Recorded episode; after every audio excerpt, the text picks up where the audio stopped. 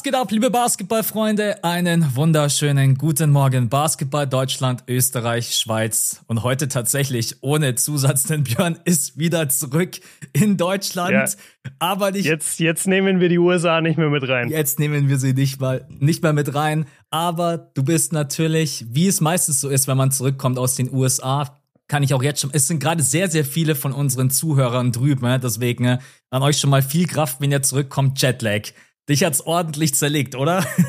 Ey, Jetlag ist brutal. Ich habe gestern diesen Move gemacht, wo ich gesagt habe, so okay, jetzt reicht's, jetzt war ich zwei Tage lang hier in Deutschland immer erst um 16 Uhr wach. Das kann ich nicht weiter durchziehen, bin kein Student mehr, Spaß. Und dann habe ich äh, mir gedacht, ey komm, du legst dich einfach um 12 ins Bett. Und dann ist halt wirklich so dieser ätzende Moment, dass du so vier Stunden lang, ich konnte nicht einschlafen. Mhm. Ich lag vier Stunden lang wach in meinem Bett, habe an die Decke geguckt, die ich nicht wirklich gesehen habe, weil es dunkel war, aber ich konnte einfach nicht einschlafen, Mann. Das hat so genervt und dann bin ich heute Nacht wirklich erst so um, ja, so um halb fünf, fünf bin ich eingeschlafen und jetzt dann um neun aufgestanden und ich glaube, der Move ist jetzt, dass du jetzt den Tag richtig aktiv sein musst mhm. auch, dass du am Abend endlich mal müde wirst. Weil ich glaube, das ist der Fehler bei den Jetlag-Tagen. Du stehst um 16 Uhr auf, dann machst du ein bisschen was, dann isst du ein bisschen was und dann ist irgendwie schon Mitternacht und du hast doch gar nichts irgendwie so wirklich ja. aktiv getan und dann wirst du einfach nicht müde. Deswegen, ich, ich gucke, dass ich heute so ein bisschen aktiv bin und ähm, dann einfach relativ am Abend hoffentlich müde werde. Ich habe das immer, wenn irgendein wichtiger Termin ansteht am nächsten Tag, egal ob das in der Schule war oder in der Uni, irgendein Test, wollte immer mhm. so um mhm. elf oder so spätestens ins Bett gehen. Und dann konnte ich einfach nie schlafen. Wie, genau wie du gerade beschrieben mhm. hast. Du schaust an die Decke. Ich habe gesehen, du hast ja auch am Samstag, Sonntag NFL geschaut. Ich habe da deine Insta-Story ja. gesehen, weil ich war nämlich auch noch wach. Ähm, da habe ich mir gedacht, okay, Björn wird wieder irgendwann um 4 Uhr ins Bett gehen. Du kannst eigentlich jetzt in deinem Rhythmus drinnen bleiben, äh, bis der Super Bowl stattgefunden hat. Dann musst du dich nicht großartig das anstrengen. Stimmt.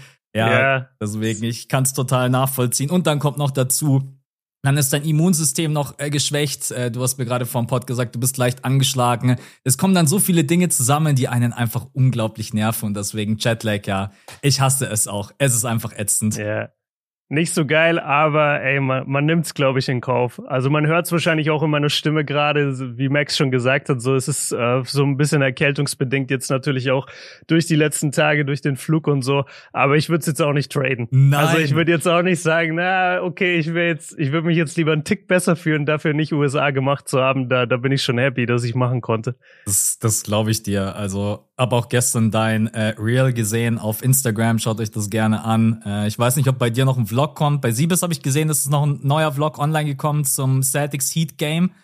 Das genau, also bei mir erstes Miami-Spiel, bei Siebes jetzt zweites Miami-Spiel und dann machen wir beide noch einen zum Orlando-Spiel. Ja. Der kommt äh, die nächsten ein, zwei Tage. Ja, müsst ihr. Das wäre ja eine Frechheit, wenn dazu, keiner, wenn dazu keiner kommt. Das wäre schon so richtig. Äh, nee, bin ich, bin ich sehr gespannt. Weißt du schon, wann der kommt?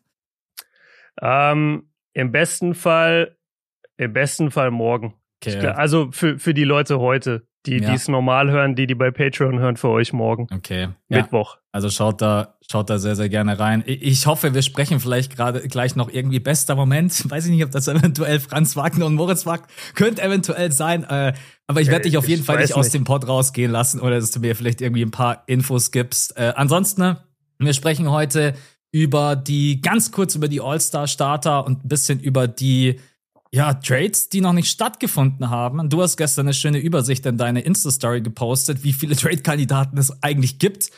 ja, passiert, wahnsinnig viele, ey. Es gibt so viele und nichts passiert. Es, es passiert einfach nichts. Ich wach, ich bin heute auch schon wieder aufgewacht und mir gedacht, ja, komm, bestimmt, Instagram ist alles voll, irgendwie Vogue Bomb, Shams, es ist einfach wieder nichts mhm. passiert. Und jetzt sind es halt nur noch neun Tage. Du denkst dir gerade, ja. Also entweder kommt jetzt dann irgendwann die große Bombe und das Karussell fängt, fängt dann an sich zu drehen. Oder mhm. es ist, ich weiß nicht, ganz kurz die Frage an dich. Glaubst du, es könnte wirklich damit zusammenhängen mit dem Play-In, dass es einfach die Erwartungshaltung in der NBA ein bisschen verändert hat, dass du selbst denkst mit einem schlechten Roster, ja, vielleicht muss ich jetzt auch gar nicht unbedingt meine Spieler hergeben, vielleicht schaffe ich es noch irgendwie ins Play-In. Denkst du, das könnte irgendwie einen Einfluss darauf haben, dass die Trade-Deadline dieses Jahr so ruhig ist bisher? 100 Prozent. Also wenn du dir zum Beispiel ein Team anguckst wie die Pacers, wo jetzt, um einen Kandidaten mal vorwegzunehmen, Buddy Yield, da mhm. warten wir irgendwie seit drei Jahren drauf, dass der getradet wird. Die Pacers sind richtig krass abgerutscht die letzten, äh, die letzten Wochen, äh, sind jetzt auf Platz 11. Wenn du früher Platz 11 warst, dann warst du aus den Playoffs raus. Wenn du heute Platz 11 bist, dann sagt jeder, ja, aber der ist ja in den Play-In mhm. quasi, quasi drin, ne? Ja. Und ja, und, und das verändert alles. Also selbst die Magic aktuell, die an der 13 stehen, die sind drei Siege davon entfernt, im Play-In zu stehen. Mhm. Und das ist normalerweise ein Team, was schon längst die Saison quasi in Anführungszeichen aufgegeben hätte. Und das tun sie aber halt einfach nicht. Und das ist schon ein spannender Faktor, ja. Es ist äh, guter Punkt. Ja, ist ja auch klar, dass die, äh, wenn die Sixers mit 21 Punkten führen und das Spiel dann noch hergeben, Alter. Ey, aber das ist nicht deren Schuld, weil die Magic kauen jeden Contender weg. Die Magic Ey. haben auch schon dreimal die Celtics ja, weggehauen. Ja, wer hat vorhin auch einer auf Twitter geschrieben, ja, Max, die haben ja auch dreimal gegen die Celtics gewonnen. Ich dachte mir so, alter, fuck Ey, die, die Magic, die Magic gegen Contender ist das beste Team der NBA. Ich habe ich hab einen Tweet gelesen, jemand hat geschrieben, ey, wenn, äh, wenn die Magic nur gegen Contender spielen müssten, wären sie äh, Nummer eins Anwärter auf ja. die Chip. Tatsächlich. Wir haben in einer der letzten Folgen ja drüber gesprochen. Das wäre irgendwie schon geil. Eins gegen acht. Und die acht wären dann die Orlando Magic und im besten Fall die eins wären die Boston Celtics. Ich glaube, das war sogar das der letzte Das wäre so geil. Äh, ja. Aber ja, Nee, ähm, genau, deswegen kann er sein, dass deswegen vielleicht ein bisschen ruhiger aktuell ist, aber meistens ist es echt so, es kommt dann irgendwie ein größerer Trade und dann plötzlich äh, drehen alle GMs durch und haben dann irgendwie auch so dieses, dieses Gefühl, äh, okay, jetzt muss ich auch was machen. Und ich hoffe, das passiert dann ja. mal irgendwie die nächsten Tage. Genau, ansonsten Wochen-Awards. Björn hat eine Starting Five dabei.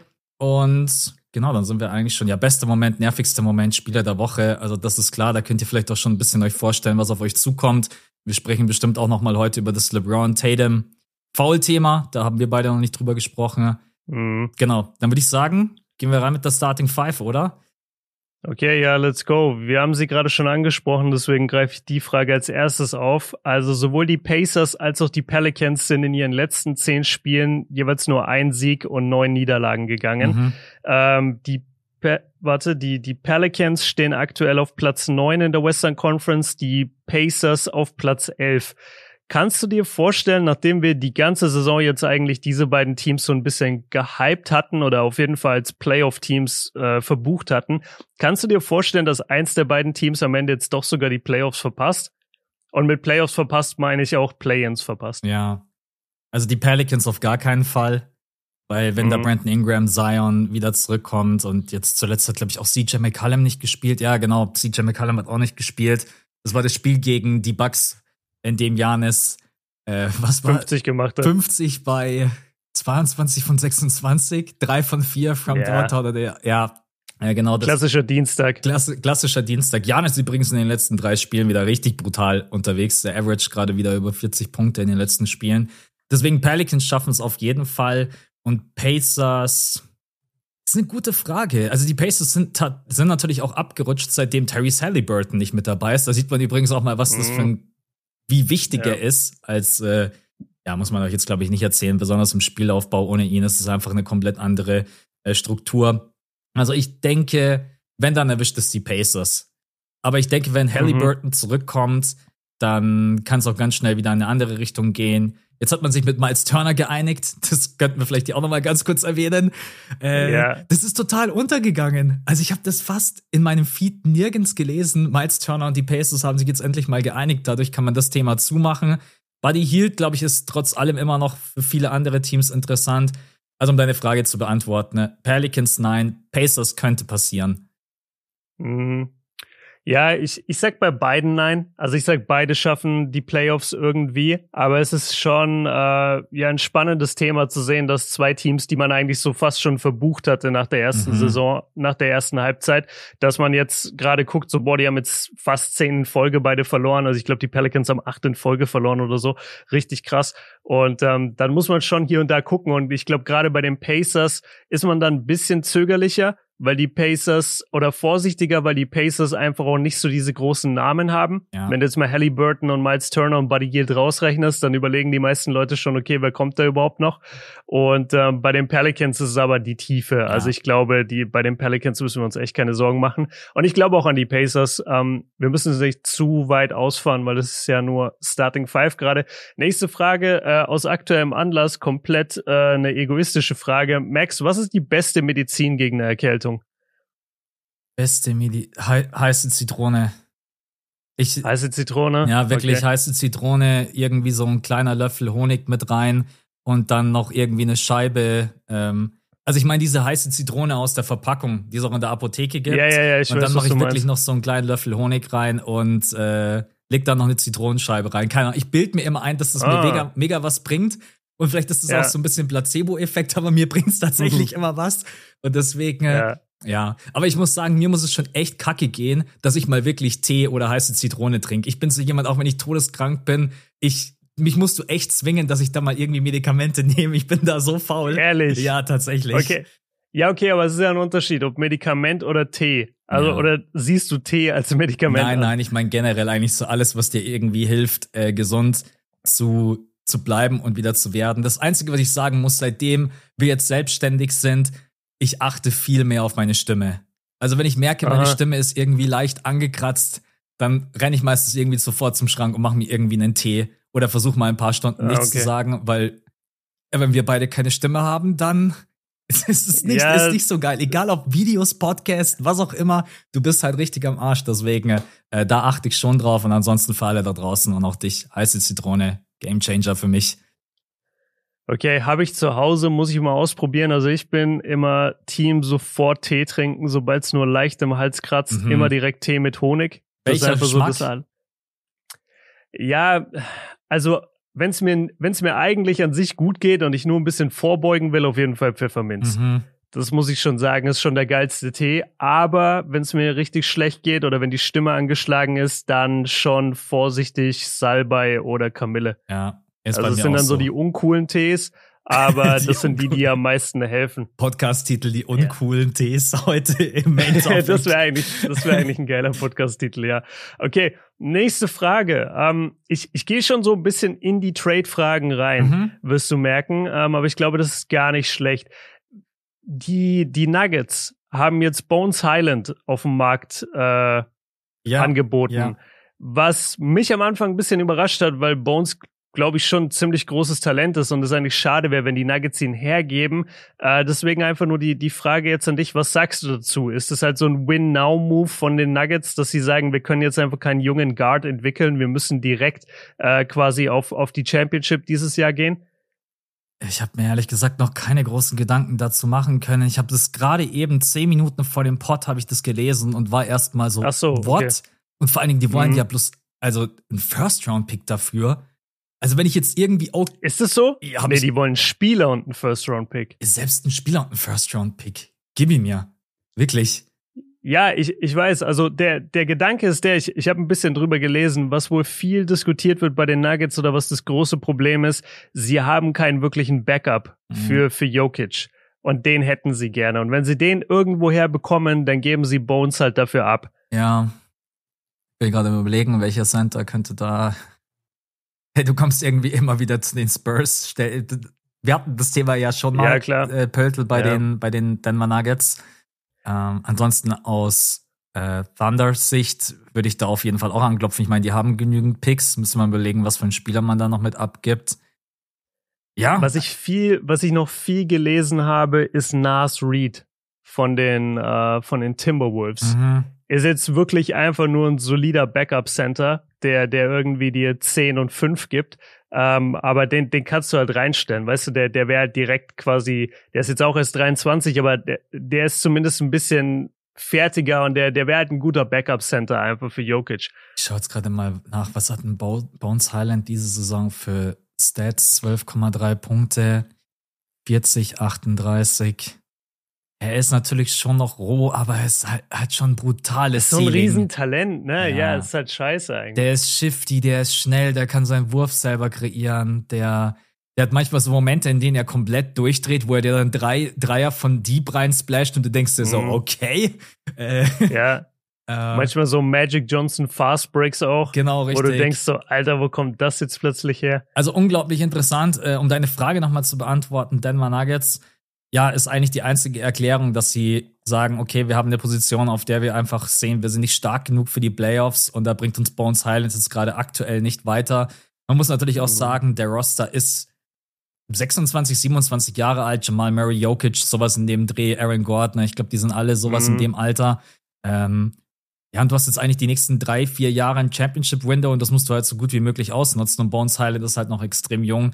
Deswegen finde ich deinen Punkt eigentlich ganz gut, ihn zu traden, weil er nicht in die Timeline passt und weil du in diesem Win-Now-Modus jetzt einfach reingehen musst, weil jetzt hast du die Chance, den Westen zu gewinnen. Es ist gerade so eng. Mhm. Jetzt in diesem Mhm. Jahr müssen die Nuggets eigentlich sagen, wir müssen in die Finals gehen. Das muss die Erwartung sein. Genau. Ja, Ja. So sehe ich es auch. Ich denke, dass die Nuggets sich den Westen angucken und sagen, okay, das ist unser Fenster gerade. Jetzt ist er so weit offen. Die Warriors sind nicht so stark. Die Mavs sind nicht wirklich stark. Die Grizzlies sind noch schlagbar. All, alle Teams, vor denen du Angst haben musst im Westen, sind entweder dieses Jahr noch ein Jahr zu früh oder sie sind einfach verletzungsbedingt oder ro rostertechnisch nicht ganz auf der Höhe. Deswegen ja, wenn du die Nuggets bist, du musst eigentlich dieses Jahr reingehen. Sehe ich auch Okay. Ähm, komplett random Frage äh, und ich weiß nicht, wie tief du im Thema bist, aber ich glaube ein bisschen schon. Ich habe es heute Morgen auch bei mir bei bei Insta in die Story gepostet, weil ich einfach einen Post randomly gesehen habe und, und ich habe es gefeiert. Ähm, Ich wer ist dein Lieblings-Saiyajin? Ich wollte gerade sagen, ich habe bloß Son Goku und Son Gohan im, äh, wer ist es nochmal, Raum von Zeit? Oder Raum von Zeit? Raum, von- Raum von Geist und Genau, Zeit. Raum und ich glaube, im Manga hieß es Raum von Zeit und Geist. Genau, deswegen habe ich mir gerade schon gedacht. Was war deine Frage, wer mein Lieblings-Saiyajin ist? Ja, wer, wer ist der coolste Saiyajin? Und du kannst wirklich alle involvieren. Du kannst auch King Vegeta mit reinnehmen, du kannst Broly mit reinnehmen, so wirklich jeden Saiyajin, der dir einfällt. Ich werde dir immer die gleiche Antwort geben. Der junge Son Gohan gegen Cell. Er ist für mich die, Ja, er ist für mich die ultimative Maschine. Der kleine Son Gohan, der seine Kraft nicht kontrollieren kann und sie tief in ihm schlummert und dann rastet er komplett aus und zerstört ihn einfach. Wird da noch mal ein Ja. bisschen zu hochmüt. Also ich, diese Saga, ich habe die so oft gesehen und das sind so Mhm. viele Dinge, die ich einfach feier. Deswegen, äh, der ist, deswegen tut's mir auch so weh, dass Son Gohan später so gar nicht so ein Lappen genau wird. so ein Lappen wird. So. Ey, mein Gott, Alter, was haben die mit dem in der Bu-Saga gemacht? Das ist eig- eigentlich müsste Son Gohan irgendwann ja in der Bu-Saga hast du hast gerade gesagt, müsste er eigentlich dann irgendwann mal stärker sein als alle. Das war eigentlich so meine Erwartung. Und dann wird er echt so, wie du gerade gesagt hast, so ein Lappen. Deswegen ähm, ja, doch, er bleibt. Vor allen Dingen ist es noch vor diesen ganzen extremen Super Saiyajin God, Super Saiyajin Blue. Keine Ahnung, was es Mhm, mittlerweile mhm. gibt. Äh, Ja. Son Goku im Super, Super Saiyajin Instinkt-Modus oder wie das heißt. Ja, genau, einfach, ja. Was kommt als nächstes? Ich habe keine Ahnung. Deswegen, ich bleib Ja. beim kleinen Son Gohan. Es ist meine, ja, meine Lieblingsversion aller Saiyajins. Bei dir? Okay, geil, dass du es so spezifisch gemacht hast. Dann mache ich es nämlich auch spezifisch. Und zwar bei mir ist es Vegeta in der Bu-Saga. Und zwar dann, nachdem er getötet wurde. Mhm. Weil der, ich weiß nicht, ob ihr euch erinnert, der, der lässt sich dann diesen Fluch auflegen von Babidi. Ja. Da hat er dann dieses M auf dem, auf dem Ding, ne? Genau. Dann ist er Margin Vegeta, so. Steht für Max, genau. Maximaler Vegeta. ähm, nee, und, und da hat er mich richtig aufgeregt, wie er sich da verhält. Aber nachdem er da getötet wird und dann zurückkommt, aber nochmal fürs Finale der Bu-Saga und Son Goku quasi hilft dabei, Bu zu besiegen, da ist er mein absoluter Favorite. Da ist er der, die stärkste Version, die die es bis da, dato gab. Und er ist einfach so vom Mindset her korrekter. Er ist nicht so asozial, Mhm. sondern er ist so ein bisschen korrekter und respektiert auch Son Goku. Das ist mein, mein absoluter Favorite. Ähm, ja, Hast aber du geil. eine, hast geil. du eine, hast du eine Lieblingssaga? ja, ich glaube, ich muss die Bu-Saga nehmen. Mhm. Ähm, also die, die, die Cell-Saga ist auch unglaublich, aber ich habe ja, ich habe mir die, die Mangas früher gekauft und die erste komplette Saga, die ich hatte als Manga, war die Bu-Saga. Ja. Und ich habe ich hab diese Saga tausendmal gelesen. Mhm. Wirklich. Ich, ich kann jeden einzelnen Handlungsschritt dir auswendig aufzählen. Welcher Deswegen, Bu ist und da gibt's der das dicke erste oder Mal der dünne? der, der Kleine, der ganz am Ende, der Kid Okay, ja, der ist der geilste. Der ist so, der ist so böse, so hart. ja. Ja. Okay. Okay. Geile Frage. Nächste Frage. Ja, freut mich, dass wir da so reingehen konnten. Ähm, ist es schon die letzte? Ich glaube ja. ja. Ja, genau. Ist die letzte. So, genau. Dann, dann leiten wir wieder über zu diesem ganzen Trade-Thema. Und zwar, ich habe es auch auch wieder bei mir in die Insta-Story. Voll viel Shoutouts heute an meine Insta-Story. Ähm, welcher dieser Top-Trade-Kandidaten ist für dich der spannendste? Crowder, Pörtl, OG oder Freddy? Freddy. Also Fred Van Vliet. Auch, Fred Van Vliet ja, ist für dich das Spannendste? Auch dadurch, dass es jetzt in den letzten zwei, drei Tagen dann plötzlich doch so öffentlich gemacht wurde, also doch schon mhm. so, dass man weiß, okay, da steckt jetzt wirklich was dahinter. Äh, Hartenstein, nee, was hast du gerade? Pöltl hatte man die ganze Zeit auf dem Schirm, Crowder hatte man die ganze Zeit auf dem Schirm. Wer war das? OG und OG, Freddy. Genau. Und jetzt finde ja. ich Fred Van Vliet verdammt interessant. Für die Clippers, mhm. für die Pelicans, für viele Teams, wo ich mir so denke, steckt da Van Vliet rein, die brauchen vielleicht einen guten Point Guard, der selber scoren kann. Deswegen ist er für mich gerade eben der, der spannendste, weil ich auch denke, das könnte vielleicht neben OG der größte Trade sein. Also OG sein mhm. Paket wird, glaube ich, auch echt fett. Weil, ja. keine Ahnung, also da sprechen wir ja, glaube ich, auch von drei oder vier First-Round-Picks, die verlangt werden. Und bei Van Vliet bin ich mal sehr gespannt, wie da das Paket aussieht. Deswegen von den Vieren ist es für mich ähm, Van Vliet, schon alleine Crowder geht mir auf den Sack. Ich bin froh, dass es jetzt dann endlich mal durch ist. Wir sprechen gleich noch darüber, weil vor allen Dingen, da gibt es ja jetzt auch ein aktuelles Angebot äh, der Bugs äh, für Crowder. Da ja. bin ich mal gespannt, was du dazu sagst. Deswegen Van Vliet und für dich von den Vieren, wer ist der spannendste? Uh, du hast gerade einen sehr guten Case für Van Vliet gemacht und ich würde aber mit OG gehen. Ich mag OG ja, einfach so krass. Unglaublich interessant. Ja, und, und mir war das gar nicht so klar, aber der trifft halt wirklich den Dreier sau konstant. Mhm. Also der gibt dir halt Minimum 36 Prozent. Und dazu diese unglaubliche Defense. Wenn du alleine an manche Szenen denkst, war das damals in der Bubble? Warte mal, hat der da den Game Winner geblockt oder nicht? Weiß, nicht Weiß ich nicht mehr, aber, aber es gibt, es gibt so krasse Momente von OG auch und, und der ist einfach so vielseitig in der Defense. Äh, ja, ich, ich nehme OG, ist, aber Fred ist, ist, ein super Pick auch. Er ist das, was ich mir wünschte, was Matisse Feibul sein soll. uh, ey, ich habe vorhin beim Herlaufen habe ich an Matisse Feibul gedacht.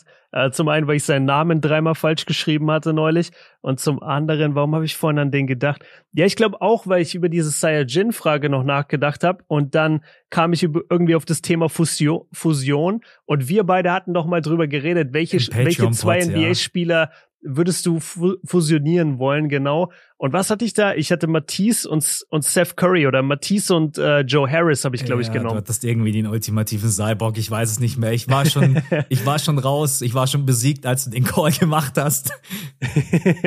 ja, daran erinnere ich mich noch. Ich, ich habe mir gerade gedacht, weil du gesagt hast, ja, auf dem Weg ins Büro musste ich auch an Matisse denken, ja, weil wir gerade eben äh, über Lappen geredet haben. oh, nein, nein, nein.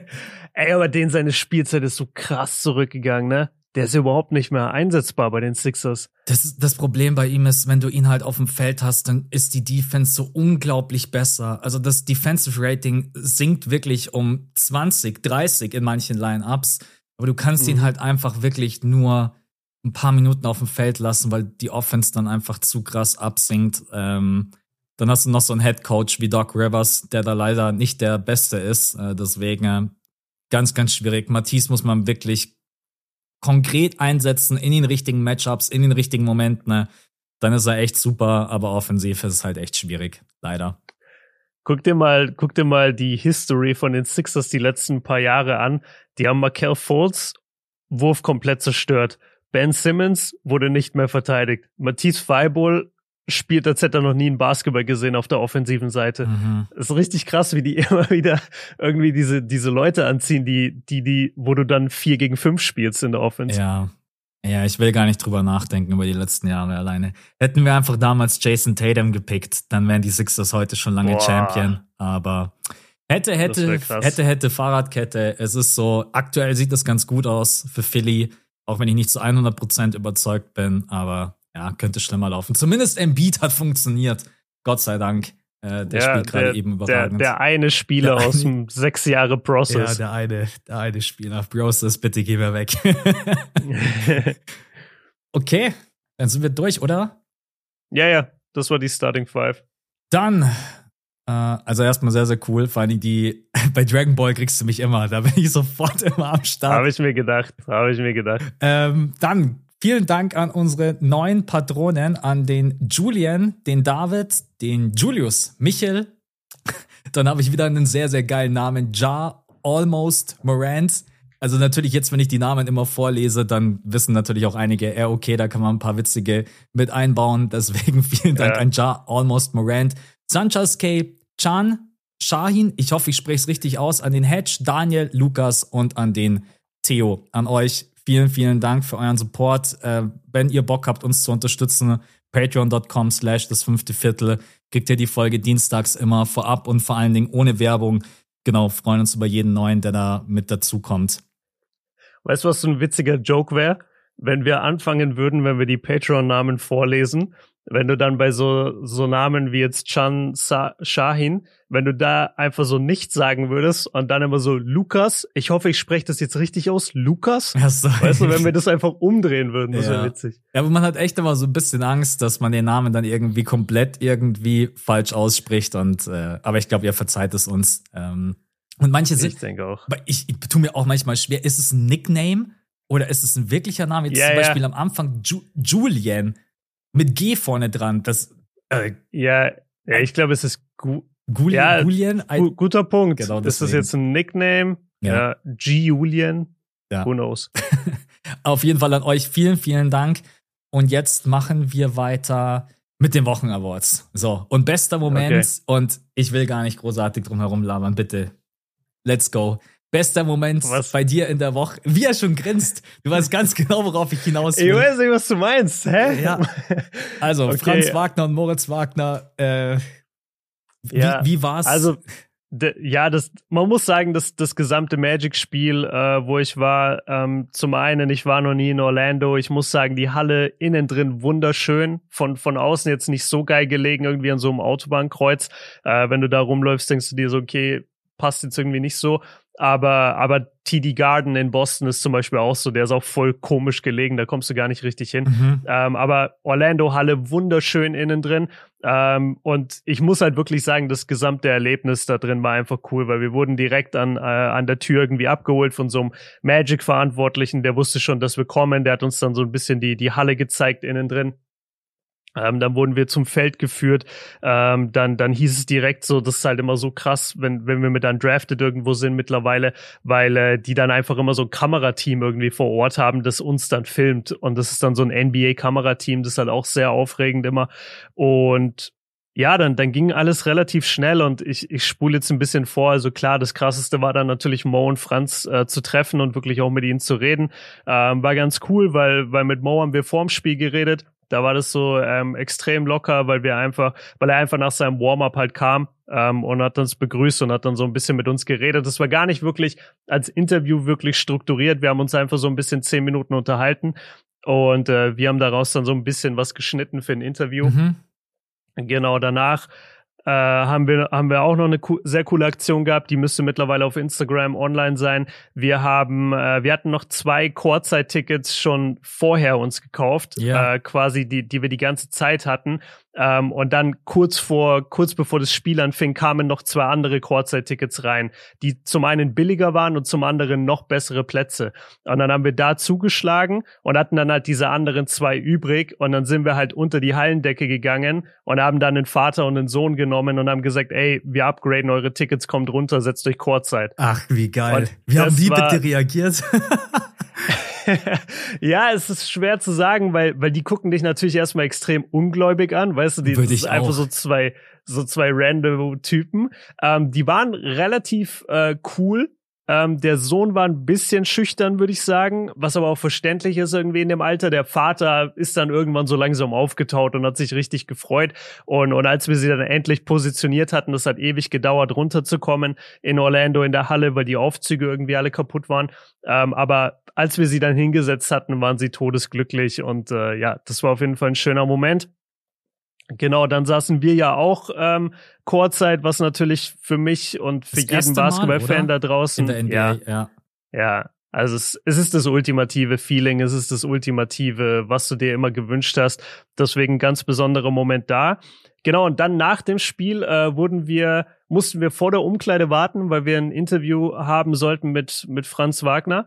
Und dann warten wir da so. Und auf einmal holt uns einer von den Magic und sagt, ja, ihr könnt jetzt in den Lockerroom. Mhm. Und dann führt er uns in den Lockerroom und wir, und wir stehen in dem Lockerroom und gucken uns so um. Der ganze Lockerroom ist leer, bis auf eine Person, Jonathan Isaac der, der sitzt in seinem Locker und, und hat nur so ein Handtuch um. Und dann denke ich mir schon so, Alter, du willst mir jetzt nicht sagen, dass die jetzt gerade duschen sind und dann sich hier noch anziehen müssen. So, dann können wir doch auch draußen warten. Mhm. Und dann aber halt wirklich, wie es in den USA ist und wie in der NBA das einfach gang und gäbe ist, die Spieler kommen peu à peu rein, haben alle ein Handtuch nur um und, und müssen sich noch komplett anziehen und fertig machen. Und trotzdem wurden wir schon reingeführt als Medien. Und das war so unangenehm. Und dann habe ich auch Mo danach gefragt, äh, als wir dann so ein bisschen reden konnten, habe ich gesagt, ey, wie geht's euch eigentlich damit? Weil für uns ist das mega unangenehm. Wie ist das für euch? Habt ihr euch daran gewöhnt? Und dann hat er auch gesagt, nee, das ist die bescheuertste Regel, die es gibt in der NBA. Also warum, warum werden da Leute reingeführt? Weißt du, da, da steht halt echt Markel Fultz irgendwie so ein Boxershorts einen Meter von dir weg und, und ist so, so voll am Flachsen mit den anderen. Ähm, und dann kommt, dann kommt irgendwie Banquero reingelaufen und, und guckt uns so an und wir stehen da so zu vier, zu fünf. Ähm, und dann guckt er uns so an und sagt so, hey, what's up, guys? Und dann äh, schaut er sich so im Lockerroom um und dann fällt irgendwie so sein, sein Blick auf Franz und dann sagt er, ah, you're the Wagner Camera Crew, huh? Ja, ja. Oh. Also der, ey, das war, das war wirklich eine lustige Atmosphäre und, und gerade McKell hatte richtig äh, Spaß und hat auch mit Ball Ball getrashtalkt und so. Das war ein cooler Moment, aber du denkst dir auch da und so, warum bin ich hier? warum, warum warte ich nicht vor der Tür? Das ist irgendwie awkward. Das ist, ich würde mich da auch richtig unangenehm fühlen. Also auch so, ja, wie du gesagt hast, einfach so, muss man da jetzt rein, da kann man doch einfach warten, bis alle fertig sind. Und ja, aber ja, kein Vor allem, wir wurden ja von offizieller Stelle reingeführt. Ja. Also ich, ich wüsste gerne, was den sein Gedanke war, weil der hätte uns da auch noch zehn Minuten länger stehen lassen können und dann kommt Franz halt irgendwann raus. Aber du, du kennst es ja auch, wenn du dann, wenn du bei einem NBA-Spiel bist, gerade mit diesen Ordnern und mit diesen Securities, du hast ja, sobald du quasi nur einen Schritt falsch machst, kommen ja direkt drei Ordner ja. und sagen, nee, das darfst du nicht oder da darfst du nicht oder du musst dich jetzt da hinsetzen. Und, und deswegen, du bist dann nicht so frei zu sagen, ey, übrigens, Jungs, wir warten draußen. Mhm. Das geht dann auch wieder nicht. Und ja, ja aber trotzdem un unglaublicher Moment natürlich richtig cool. Äh, die Jungs waren, also die, die Teamchemie in dem Orlando-Team, von dem bisschen, was ich gesehen habe, ist überragend. Die haben sich alle richtig gut verstanden.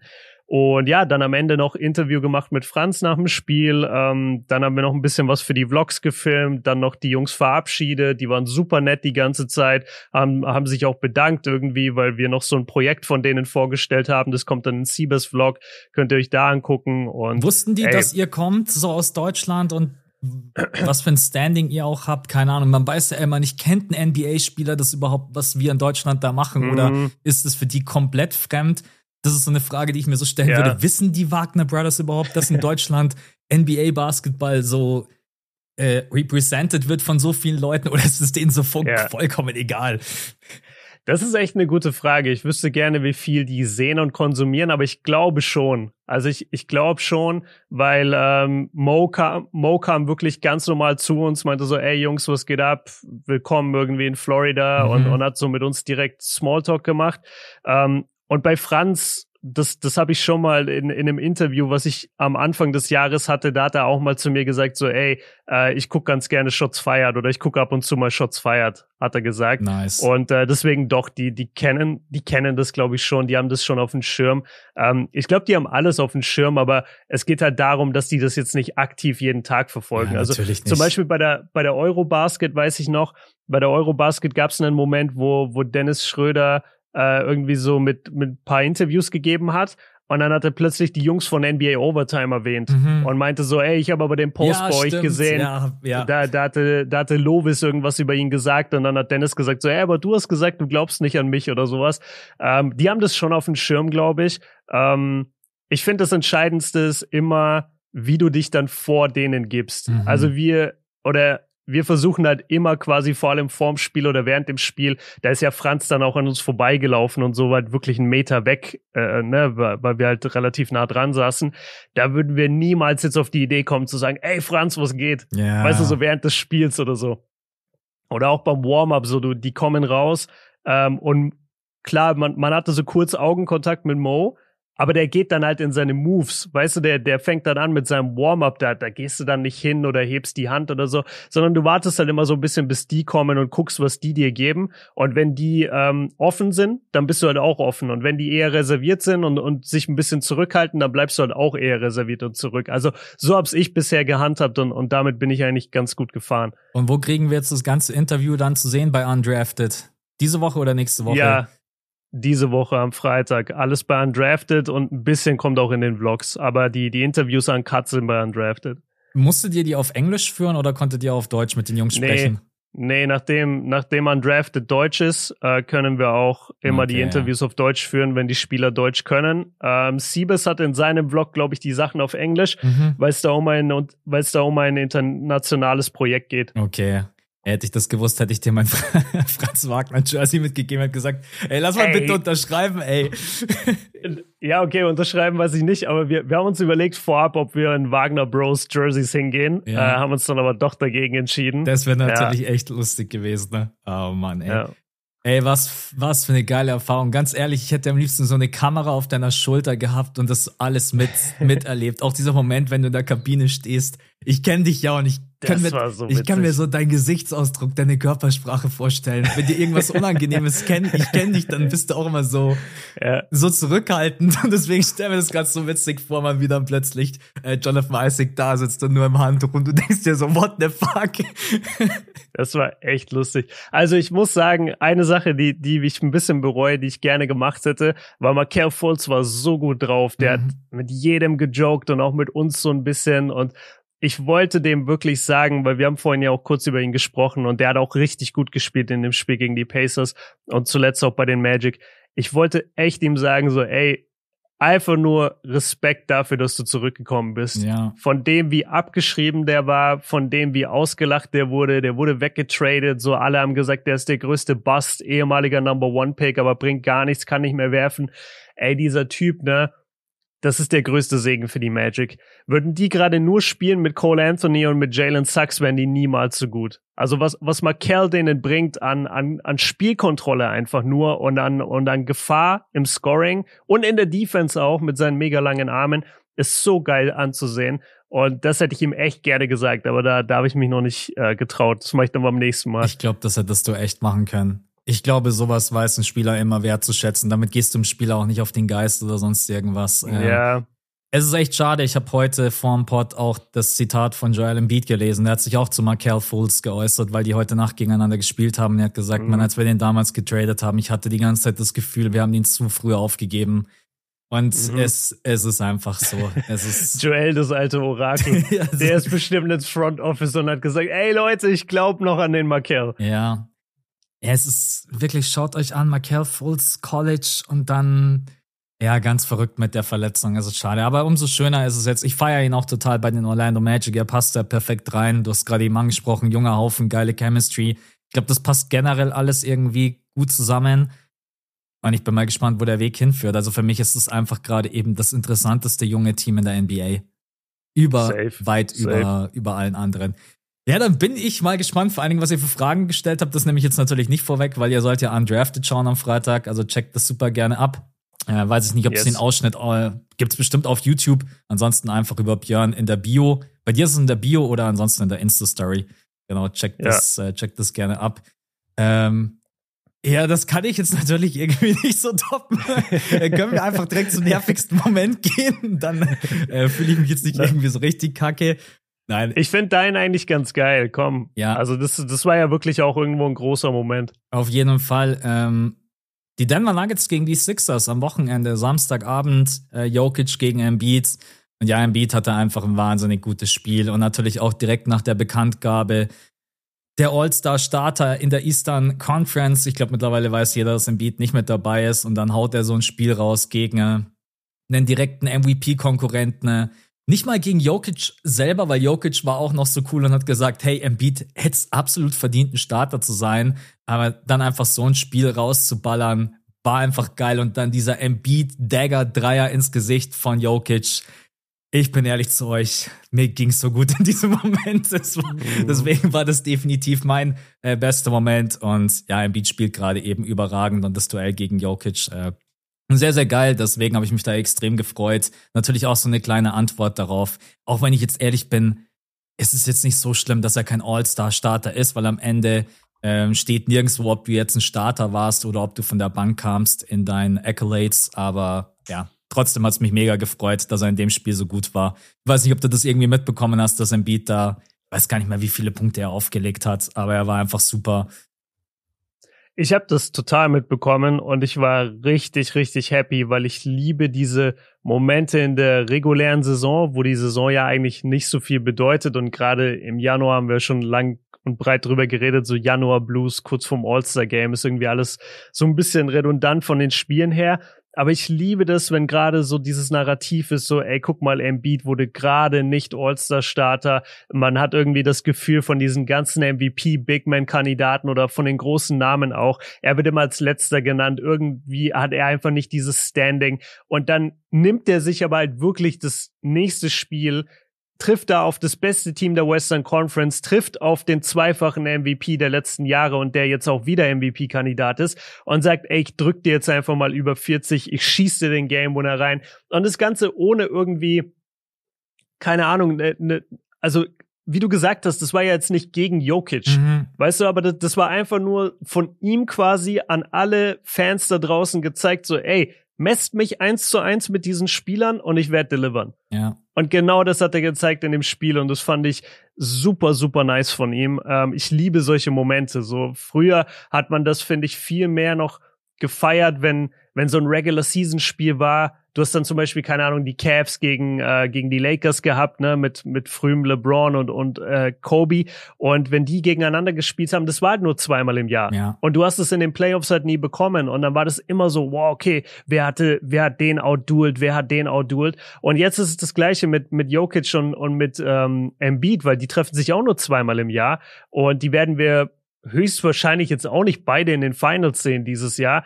Ähm, deswegen, ich, ich fand's mega geil. Also richtig guter Moment, hat mich total gefreut und fand ich sogar noch krasser als die 50 Punkte von Janis, äh, die auch cool waren und die so mein Backup-bester Moment waren. Aber ich, ich habe das total verfolgt und total gefeiert, was Embiid da gemacht hat. Diese Momente tun auch einfach mega gut, gerade wenn wenn wir beide haben so oft gesagt, gerade eben ist es eigentlich egal, ob du gewinnst oder verlierst. Aber dann hast du Embiid gegen Jokic oder dann hast du Tatum gegen LeBron. Auch dieses Lakers-Celtics-Duell, über das wir jetzt gleich sprechen werden. Das sind die Duelle, auf die du dich halt einfach mega freust und die dich dann auch wieder ein bisschen hypen, weil ansonsten es gibt so viele Spiele, die halt einfach nicht nicht wichtig sind in Anführungsstrichen. Aber man muss auch sagen, man spielen dann auch mal die Top-Spieler gegeneinander. Ich habe vorhin ähm, habe ich mir Lakers gegen Nets angesehen im Recap, genau. Ey, Le ja. LeBron und Kevin Durant haben seit elf Partien nicht gegeneinander gespielt. 2018 war das ja, letzte ja. Duell. So, das ist. Ja, und jetzt ja auch wieder nicht. Genau, ne? und jetzt auch wieder nicht. Beide wieder raus. Mhm. Und so, deswegen äh, freue ich mich dann auch immer, wenn mal zwei richtig starke Teams aufeinandertreffen und vor allen Dingen spielen dann auch alle. Äh, weil du hast jetzt zum Beispiel auch Bucks gegen Pelicans. Ey, wenn die Pelicans in Vollbesetzung antreten mit Zion, das ist ein Spiel, da stehe ich wahrscheinlich sogar nachts auf. Aber ich wusste ja. halt, dass die Pelicans halt ohne Ingram, CJ McCallum und Zion spielen. Dann stehe ich nachts nicht auf, bin ich ehrlich. Es ist halt einfach ja. so. Ja, deswegen ähm, genießen wir diese Momente. Aber jetzt dann äh, nach dem All-Star-Break äh, wird es nun Gott sei Dank wieder interessanter. Äh, wer setzt sich oben ab und vor allen Dingen, wer kommt ins Play-In? Okay, nervigster Warte, Moment. Kann, kann ich das kurz einschieben, weil ich glaube, es passt hier einfach ganz gut. Dann lass uns doch einmal kurz über diesen All-Star-Snap reden. Also so, du hast ja. ja jetzt schon gesagt, du hast ja schon gesagt, für dich bedeutet das jetzt eh nicht so viel, weil, und da hast du vollkommen recht, am Ende des Tages kein Mensch sagt, ja, aber LeBron war 18 Mal All-Star Starter, mhm. sondern jeder sagt, LeBron war 18 Mal All-Star oder jetzt bei Embiid, der war fünfmal All-Star, nicht fünfmal All-Star Starter, da redet ja keiner drüber.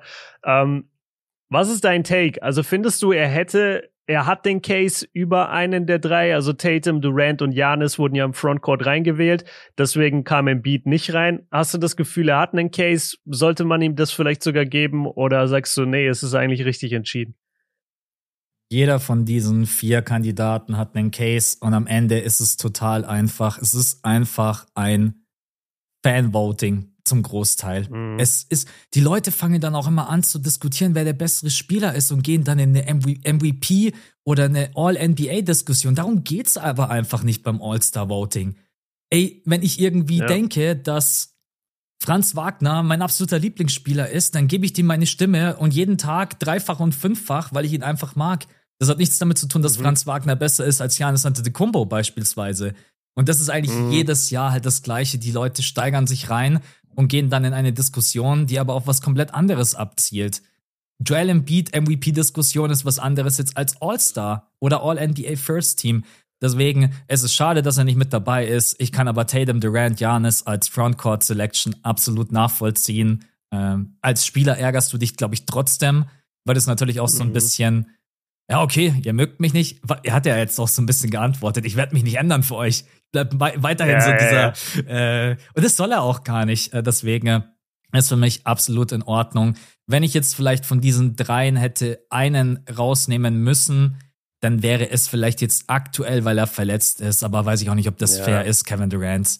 Aber ey, ja. auch da musst du dann sagen, ich weiß nicht, Kevin Durant hatte ja auch irgendwie die Saison über 55, 40, 90 aus dem Feld. Ja, das ist mhm. genauso. Also, aber auch da muss man sagen, geht's darum? Nein, eigentlich nicht. Es geht darum, wie beliebt ist Kevin Durant und in dem Fall ist er halt beliebter als äh, Joel Embiid.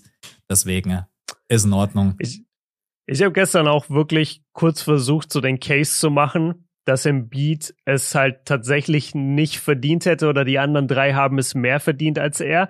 Aber ich kam auf keinen Case, mhm. weil das Einzige, wo ich dann noch hinschauen konnte, war irgendwie die Teambilanz. Und dann guckst du, die vier Teams sind halt alle vier ganz oben ja. in der, in der Eastern Conference. Und die haben alle die Stats, sie sind alle der wichtigste Spieler in ihrem Team.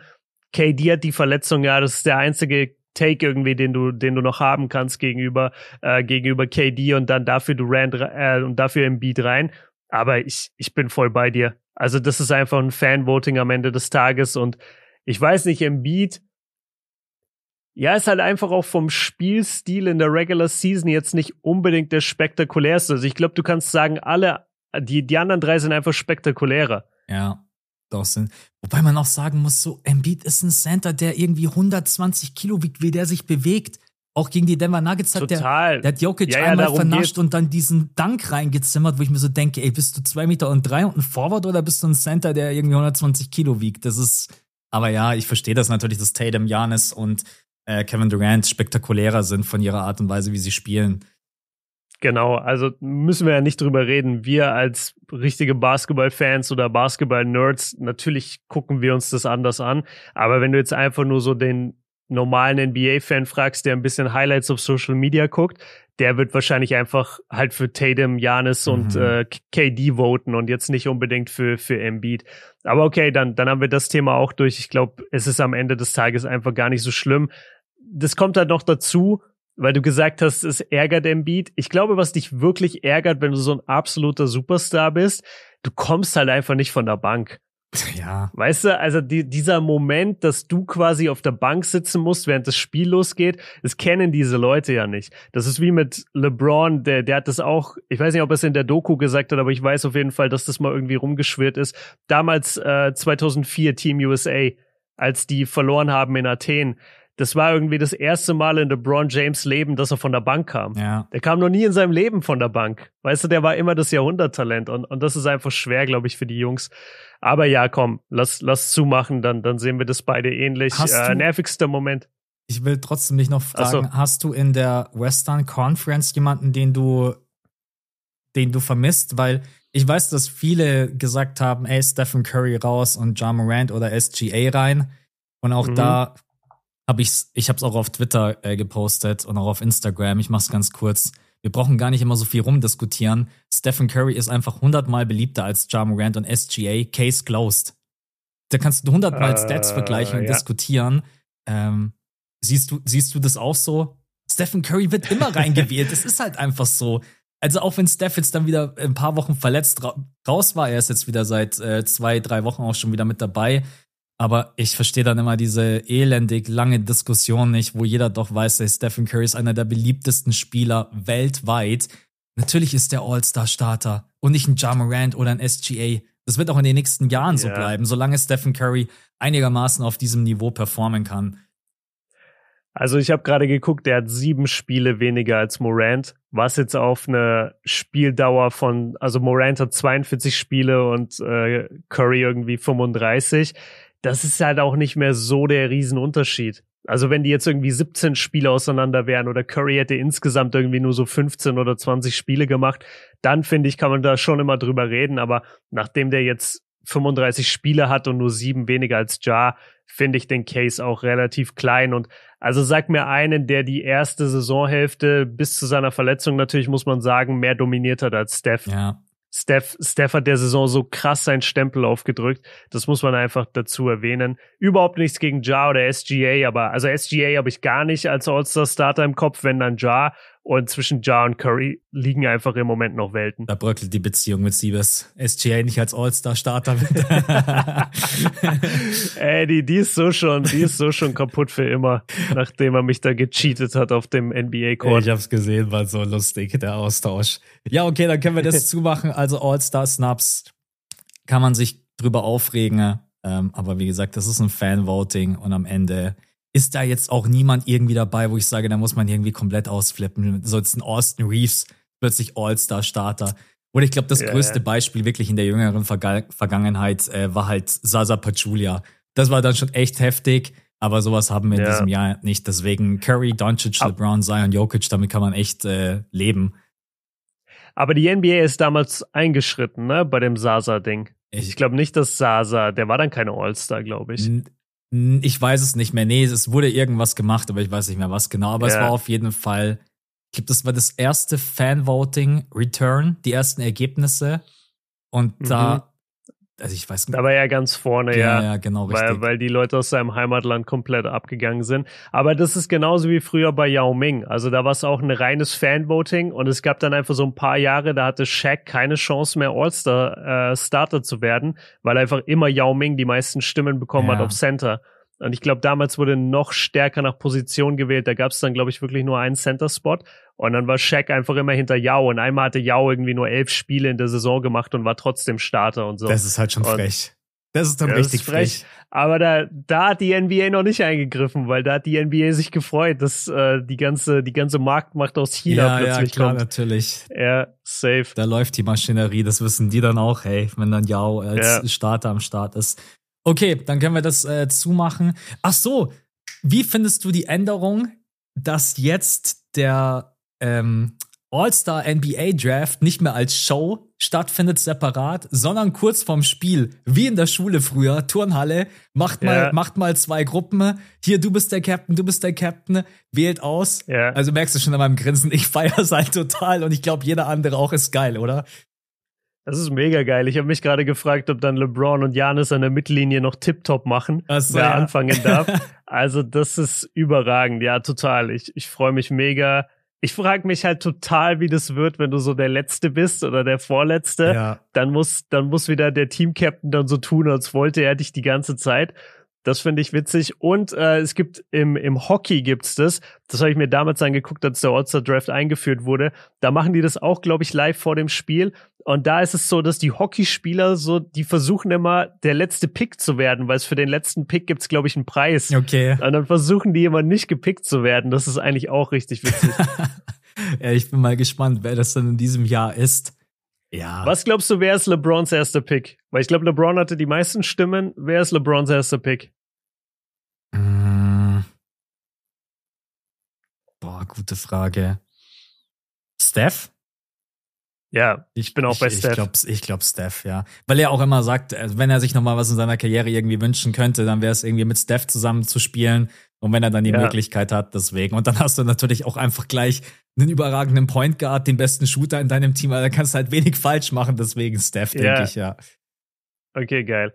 Können wir ja, eigentlich beide auch machen, kurz vorm der Pod vor dem All-Star-Wochenende. Machen wir beide schnell zehn Minuten, du gegen mich. Äh, ja. Teams wählen. ganz witzig. Können wir machen. Ja, machen wir. Ähm, dann müssen wir aber auswählen, wer anfangen darf. Ja, einer ist halt Team LeBron, einer Team Janis. Genau. Da müssen wir die Münze quasi ja. werfen davor. Okay, nervigster Moment. Ja, ich weiß nicht, ob du irgendeinen anderen hast, aber äh, LeBron James, Tatum, Boston Celtics gegen Lakers, das Foul. Ähm, ich weiß nicht mal, was genau daran genervt hat, ob das Foul genervt hat oder was danach dann entstanden ist oder wie LeBron James dann auch wieder schlecht geredet wurde. Das ist so unglaublich. Also keine Ahnung, ich hätte mich, glaube ich, in der Situation genau so aufgeregt. Wenn ich sogar mehr ausgeflippt, weil wenn du wirklich weißt, hey, ich gehe hoch zum Layup und der ist zu 100% drin. Es gibt nur eine Chance, und zwar, dass mir jemand hardcore auf meinen Arm schlägt und das passiert, dann ich kann es wirklich verstehen. Ich wäre, glaube ich, genau so ausgeflippt. Und jeder, der dann meint, ja, da muss man halt ruhig bleiben. Ach, ein Scheiß. Ey, jeder, der, glaube ich, mm. schon mhm. mal Sport gemacht hat und dann wirklich auch in einem wichtigen Duell, der, ich konnte seine Reaktion absolut nachvollziehen. Äh, gibt natürlich wieder eine Million Memes, weil er ja auch wirklich rumgehüpft ist wie so ein Gummibärchi. Aber ja. Kannst, kannst du das auch verstehen? Einfach, dass man sich bei sowas so unglaublich aufregt und da braucht man dann den Spieler nicht kritisieren, egal ob das ein LeBron ist oder irgendjemand anders. Klar gehst du dann da aus dir raus und sagst, hey Alter, jetzt muss ich einfach durchdrehen. Also in dem Moment fand ich es voll legitim. Seine Reaktion auf dem Feld ist wirklich in Ordnung, weil das ist so ein klares Foul und es geht hier um alles. Es geht um dieses Spiel zu gewinnen. Das hat mich auch sehr krass erinnert. 2016 Game 7, da gibt's einen ähnlichen Moment, kurz bevor der Block und so kommt. Da geht LeBron einmal zum Korb und wird ge auf genau die gleiche Art und Weise von Andre Iguodala so krass einfach gefoult bei einem äh, Linkskorbleger. Und das haben sie auch einfach nicht gepfiffen, obwohl der Ref auch genau daneben steht. Also ich kann die Frustration bei diesem Place auf jeden Fall verstehen. Das ist zu 100% ein klares Foul. Für mich war es aber nervigster Moment wegen dem, was dann drumherum alles passiert ist. Mhm. Also, dass dann Dennis irgendwie Instagram-Posts macht gegen die Referees, dass dann die Lakers irgendwie 300 Mal Beschwerde einlegen, dass dann jede einzelne Ref-Entscheidung äh, hergenommen wird, dass dann von dem Schiedsrichter, der das Foul nicht gepfiffen hat, irgendwie der Track Record äh, rausgeholt wird, wie die Lakers gegen die Celtics spielen, wenn er pfeift und so ne und das das hat solche Dimensionen angenommen, wo ich mir echt dachte, ey Leute, wir sind immer noch gerade bei einem einfach mehr oder weniger unbedeutenden Regular Season Game im Januar. Ähm, das hat mich ziemlich genervt und insgesamt dieses Schiedsrichter-Bashing ging mir ein bisschen auf den Sack, weil es einfach zu viel war und weil die Schiris Klar, du hast auch dieses Bild, ich, ich glaube, Siebes hatte es bei Twitter und du ich hast es dann auch Siebes in deine genommen, Story ja, gepackt. Genau. genau, du hast es dann in deine Story gepackt der, der Schiedsrichter hat den klarsten Blick auf dieses Foul, das du nur haben kannst. Wir wissen nicht, wo er gerade hingeguckt hat, wir wissen nicht, wo er in den Gedanken war, aber der hat das, der hat den klarsten Blick auf dieses Foul, der hätte das pfeifen müssen, 100 Prozent. Da bin ich ja bei euch. Aber, ey, die, wie oft die Lakers auch einfach einen Pfiff für sich bekommen, einfach nur weil sie die Lakers sind. Oder wie oft LeBron einen Pfiff bekommt, einfach nur weil er LeBron ist. Da kannst du mir doch auch nichts erzählen. Da regen sie sich danach ja auch nicht auf und sagen, ich fand das aber unfair gepfiffen für uns diesmal. Mhm. Sondern da verhalten sie sich dann wie Jason Tatum, der nach dem Spiel immer nur gegrinst hat und gesagt hat, ey, war ein gutes Spiel, wir haben es gewonnen, Gott sei Dank. So. Ja. Und Ey, die Lakers, Alter, die fucking Lakers. Weißt du, ich bin als Lakers-Fan aufgewachsen. Ich jeder kennt die Lakers, die bekommen Pfiffe ihr, ihre gesamte Franchise, die, gesamte Dauer der Franchise bekommen die die Pfiffe, weil sie einfach nur die Lakers sind. Mhm. Also bitte macht keine Instagram-Posts so, hey, die Refs müssen aber schon mal an sich arbeiten, die Refs müssen gefeind werden. Nein, müssen sie nicht, Alter. Du musst auch nicht bei jedem Turnover gefeind werden, den du machst. Ja. Ja, es ist. Ich habe eigentlich nur ein Problem, das, was du gerade gesagt hast. Er hat's einfach er hat so klar gesehen, wie du, Jonathan Isaacs, sein Handtuch in der Kabine. Klarer kann man es einfach nicht, klarer kann man es einfach nicht sehen. Es ist wirklich, es ist kein anderer da. Sie sind alle in der Dusche. Es sitzt nur oh, einer da. Oh Gott, oh Gott. ich habe wirklich nur das Handtuch gesehen, Leute, ja. ja, wirklich. Und es ist einfach, keine Ahnung. Es, es gibt einfach kein Argument dafür, dass er das nicht pfeift. Das ist mein ja, einziges Problem. Das, das, stimmt absolut, ja. Alles andere, was dann drumherum stattfindet, muss sicherlich nicht sein, auch wenn ich die Emotionen dann aller Spieler auch verstehen kann Patrick Beverly, der dann die Kamera holt und zum Raffing das war geht. Wahnsinn. Äh, wahrscheinlich Alter. eins der besten Tees of all time. Also, also wirklich muss man echt sagen, also direkt in meine Top 3 gerutscht. Ähm, Ey, wie, wie sehr hat dieser Kameramann aber ge geschwitzt? ich weißt du, weil der Ahnung. denkt sich auch so, ey, Beverly haut die Kamera gleich auf den Boden oder so. Bitte nicht, ja. Wobei der kauft ja wahrscheinlich instant eine neue für 50.000 oder so. Aber die Bilder sind halt dann, wobei, wenn der Film Die nicht Bilder- beschädigt ist, ey, also es ist wirklich, was daraus entstanden ist. Und da musst du aber auch wieder überlegen, die NBA hat jetzt drei Tage lang Futter in einem Januar, der absolut langweilig Ja, ist. Ähm, Total. es ist Hast du das andere Thema eigentlich mitbekommen? Mit, mit den Memphis Grizzlies?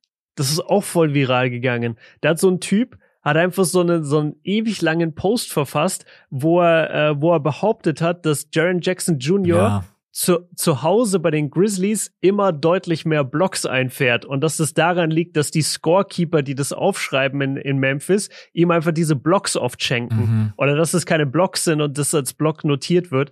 Ähm, und das wurde danach auch debunked. Also Ja. das, das wurde danach auch aufgeklärt, so nee, ist nicht so. Aber trotzdem ging es jetzt drei Tage lang viral und jeder redet darüber, ey, bei den Grizzlies kriegt Jaron Jackson Jr. irgendwie so, äh, Sonderbehandlung. ich stelle mir so vor, wie einfach Adam Sindler so sagt, hey, nein, ihr, na, Adam Sindler? Äh, Adam, nicht Jetzt- Adam, jetzt Adam Silver, sorry. Adam Ja. Silver, einfach 9 a.m. in the morning, guys, Meeting. Dann sitzen sie zu Ja. zehnt einfach im Raum und dann so, okay, welchen, welchen Virus pflanzen wir heute, der drei Tage lang viral geht, so. Ach so, du denkst, du denkst, er plagt das Ja, so. genau, richtig Er, er so. wirft es so bei den Leuten rein. Ja, also hier einer der äh, Top-Block-Leader in der NBA und jetzt hier, ja, Lakers gegen äh, Celtics, wenn wir da eine Chance haben. Nein, es ist natürlich nicht so, ähm, aber es ist trotz allem, es ist verrückt, also wie das dann auch immer alles viral geht. Überleg gerade, gibt es zu diesem Lakers-Celtics-Team, der Exchange von Tatum und LeBron war auch extrem funny auf Instagram. LeBron, der schreibt, nice Mhm. Block Tatum. Und Tatum, der antwortet dann irgendwie echt nur fünf Minuten später, also wenn er nur da- darauf gewartet hätte. Also es war schon echt verrückt, was daraus entstanden ist. Und ja, echt, also nervig das drumherum. Danach gibt's die Overtime. In der Overtime werden die Lakers dann besiegt. Auch da, wie viele Leute dann geschrieben haben, ja, die Lakers hatten ja noch die Chance. Oder dann auch wieder, Michael Jordan hätte in der Overtime dann 30 gedroppt. Ja, ja, ah, natürlich. naja, vor, allem, vor allem, weil ja alle Michael Jordan damals gesehen haben. Genau. Ja, aber es war auf jeden Fall ein sehr emotionaler Moment. Ähm, ja, und dann LeBron James und AD jetzt äh, heute Nacht direkt raus gewesen gegen die Nets. Da soll mir keiner erzählen, dass äh, das habe ich mir gedacht. Stell dir mal vor, du kaufst dir so Tickets vor ein paar Monaten für Nets Lakers und dann einfach kein KD, kein LeBron, kein AD. Tommy ist Boah. gerade drüben Community Trip. Das ist ihr erstes Spiel Oh, gewesen. wirklich? Ja, Das ist jetzt gerade? das ist ihr erstes oh, Spiel gewesen. Ja. Fuck. Es tut mir so Ei. leid für die Jungs, wirklich. Ja, Weil genau. kein LBJ, kein AD. Ey, und du kannst mir erzählen, was du willst. Es ist einfach so eine Reaktion von den Lakers, so quasi, okay, ihr wollt uns ins Bein pissen, Ja, dann boykottieren wir euer Primetime-Game. Ihr könnt uns mal. 100 Prozent. Ähm, 100 Und dann passt auch noch in die. Timeline von LeBron James, dass er ein Spiel verpasst, dass er dann in äh, Los Angeles gegen die Bucks seinen Rekord bricht. Und nicht gegen OKC. Ja. Weil jetzt sind es nämlich noch vier Nee. Spiele und 100, vier Spiele und 119 Punkte sind es, glaube ich, jetzt. Also jetzt, Genau, und es macht halt einfach so viel Sinn, weil das Bucks-Spiel ist ein TNT-Game, das Bucks-Spiel ist ein, also wird dann im landesweiten Fernsehen gezeigt. Es geht gegen Janis, es geht gegen Kareem alt, Kareems altes Team. Es, es macht so viel Sinn, Ja. dass es gegen die Bucks bricht. So, dann äh, von Adam Sandler. Joke, Joke, nur weil ich mich gerade versprochen habe. Es ist so, ey, keine Ahnung, ich weiß auch nicht, Adam Sandler, Adam Silver, ach die. Ähm, war das jetzt auch dein nervigster Moment? Nicht, dass ich dir jetzt irgendwas wegnehme oder hast du noch was anderes gehabt? Also das war mein spielerisch nervigster Moment und der für mich nervigste Moment war in Orlando. Das ist ungelogen. Von dem Moment, wo wir den Jungs oben die Tickets gegeben haben, damit wir die runtersetzen können, es hat eine halbe Stunde gedauert, bis wir runterkamen. Wir kamen einfach nicht runter in dieser Arena, weil nur ein Aufzug funktionierte und der kam nie. Okay, Und- ach, scheiße. Das, das Rolltreppensystem Und auch das Tribünensystem ist so ätzend. Wir, wir sind sogar dann äh, halt, wir, wir haben dann einfach versucht, so über die Tribünen halt runterzulaufen, weil wir waren schon auf dem, auf dem ersten Level, wo du genau runterlaufen kannst zu, zu Chorzeit. Mhm. Und wir sind so oft zu diesen, ähm, zu diesen Ticket-Leuten äh, dann gegangen und haben gesagt, ey, guck mal, wir wissen, das ist nicht der normale Weg, aber da hinten ist die Hölle los, wir kommen einfach nicht runter, könnt ihr uns bitte runterlassen? Und da ist der Weg, da, das sind offene Stufen, ja, da ist alles und jedes Mal, nee, geht nicht, nö, keine Chance. Und, und vor allem diese, diese Leute, die da stehen, die sind so positioniert, die wissen wirklich exakt nur, was im Umkreis von fünf Metern um die rum passiert. Ja. Wenn du denen sagst, ey, guck mal, ich sitze da hinten, ich müsste da jetzt nur hinlaufen, dann gucken die erstmal so ganz langsam dahin. so. Dann, dann gucken sie so zurück zu dir und, und dann da so sind schon fünf Minuten so, vergangen, bis er wieder zurückschaut. So, sowieso das und dann und dann ist so vollkommenes Unverständnis so quasi, ja, aber da nach der hinten hat mich noch nie jemand gefragt, da kann ich dich jetzt nicht hinlassen. Und es ist einfach so logisch, aber weil du hast das Ticket in der Hand und du zeigst es ihnen sogar. Das, das war richtig nervig. Das, das war tatsächlich nervig. Das hat einfach genervt, weil wir waren dann richtig spät erst unten. Ähm, aber ja, ich, ich, ich will mich nicht beschweren, aber das, das hat einfach genervt. Und wahrscheinlich wäre es besser gelaufen, wenn die Aufzüge an dem Tag nicht alle kaputt gewesen wären. Ähm, kann auch nicht jetzt jeder was dafür. Also Hauptsache, no, no hard feelings, Orlando. Es war nicht meine, mein letztes Mal in der Arena, hoffentlich. Und ich, ich komme wieder und äh, wir, sind, wir sind Freunde. Das nächste Mal bist du dann vorbereitet für die nicht funktionierenden Aufzüge oder für die Arena-Struktur. Äh, ja, vor allem das nächste Mal sitze ich auch nicht mehr Kurzzeit. Also das war jetzt eine einmalige Sache, glaube ich eher. Ja, ja, Kurzzeit. Das ist ja. Ey, ich bin, äh, ich bin gespannt, wenn ich das mal irgendwann erleben darf. Äh, Orlando ist natürlich auch jetzt ich weiß gar nicht, wie teuer Kurzzeit-Tickets sind in Orlando, will ich jetzt auch gar nicht nachfragen, aber auf jeden Fall, ähm, selbst in Orlando muss man sich das, glaube ich, leisten können. Also da kommst du nicht so billig weg. Ähm, aber ja. ja. Machen wir das Thema zu. Wir, wir haben es investiert. Ähm, Spieler der Woche. Willst du zuerst deinen nennen oder soll ich erst meinen machen? Also, ich habe eigentlich zwei. Äh, ich kann mich nicht so recht entscheiden. Und es sind Curry und Janis. Mhm. Ich weiß nicht, wen du hast. Also ich, ich sage mal kurz bei Curry. Curry hat äh, drei Spiele gemacht gegen Memphis, Toronto und OKC, alle drei gewonnen und hat im Schnitt 36 Punkte, 9 Assists, 6 Rebounds und dann einfach halt 58 aus dem Feld und 53 von der Dreierlinie bei, jetzt kommt's, 10 Dreierversuchen pro Spiel, ja. 95 Prozent Freiwürfe. Ich weiß halt gar nicht mehr, wie du das evaluieren sollst, solche Stats. Das ist so absurd. Das, das sind sowas hat kein Mensch jemals aufgelegt, was, was Curry da Nacht für Nacht macht. Deswegen, ich habe keine Ahnung, wie ich das überhaupt noch ähm, beschreiben soll, dass es dem gerecht wird. Und bei Janis ist es ähnlich. Janis drei Spiele gegen Denver, Indiana und New Orleans gewonnen ähm, und macht im Schnitt halt 40 Punkte, 13 Rebounds, 5 Assists und trifft 65 Prozent aus dem Feld und 45 Prozent seiner Dreier. Das, das Einzige, was ihn menschlich macht, sind, dass er nur 56 Prozent Freiwürfe trifft. Weiß nicht, was da mit ihm los ist. Aber abgesehen davon, das, das ist einfach so lächerlich. Ich weiß nicht, wie ich über diese Stats noch reden soll. Ja, ey, diese 55,8 Prozent bei Janis, das ist echt so heftig. Wenn der seine Fre Freiwürfe, ja, ja, wenn der seine Freiwürfe verwandeln würde, vor allen Dingen, hey, der hat 31,6 Minuten gespielt sehe ich gerade eben in diesen drei. Ja, also macht 40 und 13 im Schnitt. Ja, wenn der noch seine Freiwürfe verwandeln würde, der könnte, der könnte, glaube ich, echt mal so eine All-Time Great Scoring Season spielen, so mit 36 oder 37 Punkten. Aber das fehlt ihm halt einfach, mhm. weil er hatte 17,3 Freiwurf-Attempts in diesen drei Spielen und macht aber halt nur 9,7. Also, ja. ey, da lehne ich mich jetzt mal aus dem Fenster.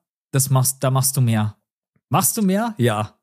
Äh, ja, ja. Also, keine Ahnung, ob im NBA-Setting, aber ich, ich schieße normalerweise so 80, 85 Prozent. Ja, also, ich, ich, ich weiß nicht, bei mir wäre es wahrscheinlich ähnlich 55,8. Wäre wahrscheinlich, kann ich mal einen Test machen, kann ich mal rausgehen, Video drehen und genauso viele Freiwürfe nehmen. Aber ja, also zwei sehr, sehr gute Picks. Und ich habe mir schon gedacht, dass du ein bisschen in die Richtung gehst. Und deswegen habe ich mir jemanden rausgesucht, dessen Name ich mal wieder ein bisschen mit ins Spiel bringen möchte der hat jetzt nur zwei Spiele gemacht, aber wenn man sich die letzten zehn Spiele ansieht, dann sollten sich die anderen Teams wieder ein bisschen Sorgen machen in der Western Conference, denn Kawhi Leonard ist langsam wieder zurück. DeGlaw ist mhm. gerade brutal stark unterwegs. Also die letzten beiden Spiele Hat jetzt auch wieder eins ausgesetzt, hat er 29,5 Punkte gemacht bei 61, 44 und 89 aus dem Feld. Wenn man sich die letzten zehn Spiele anschaut, wird es sogar noch absurder. Es ist krass, die Athletik ist wieder da, er trifft den Catch-and-Shoot-Dreier, er kreiert seine Würfe selber, er ist aus dem Pick-and-Roll nichts zu verteidigen, er geht wieder hoch, wie, wie man es eigentlich von ihm kannte. Und ich bin so überrascht darüber, weil ich habe selten so ein verrücktes Injury-Management gesehen. Also noch nie. Mhm. So einen Spieler einfach elf, zwölf Minuten reinwerfen, nimm mal acht, neun Würfe, dann lassen wir dich drei, vier Spiele wieder nicht spielen. Und das ging ja die ersten 30 ja. Spiele so. Und wir beide haben im Pod ja auch schon darüber geredet, also keine Ahnung, ist Kawhi Leonard eventuell komplett durch? Tja, ja. die Frage, die können wir vergessen, denn der Typ ist gerade wieder voll da, wenn man sich die letzten zehn Spiele ansieht. Freut mich für ihn, hebt die Clippers auf ein komplett anderes Level. Und dann sind die Clippers für mich auch wieder einer der Top-Favoriten im Westen. Ne? Wenn die jetzt vielleicht auch noch einen guten Trade bekommen für einen Point Guard, ich weiß nicht, ob es am Ende für ein Lied wird. Kawhi Leonard hat ja das mal angedeutet, dass er ihn ganz gerne hätte. Oder vielleicht auch als Backup-Center wieder Isaiah Hartenstein. angedeutet, der hat es einfach komplett gesagt. der hat gesagt, er hätte gerne Lowry oder, oder Van Reed. Ja. Ähm, ist auch ganz witzig. Kawhi Leonard, der normalerweise immer total der Stille ist, droppt plötzlich ja. hier äh, Tampering. Aber ja, also deswegen wollte ich ihn einfach mit reinnehmen, weil es mich echt für ihn freut. Das wäre schade gewesen, äh, wenn er nicht wieder zurück zur alten Stärke finden würde. Und jetzt sieht er gerade eben verdammt gut aus. Äh, wird natürlich bis zu den Playoffs sicherlich auch mal wieder ein paar Spiele verpassen. Aber die Clippers mit Kawhi Leonard sind ein anderes Kaliber als ohne ihn. Deswegen für mich jetzt nicht Spieler der Woche, aber ein Spieler, den ich auf jeden Fall erwähnen möchte, neben Janis, Curry und Co.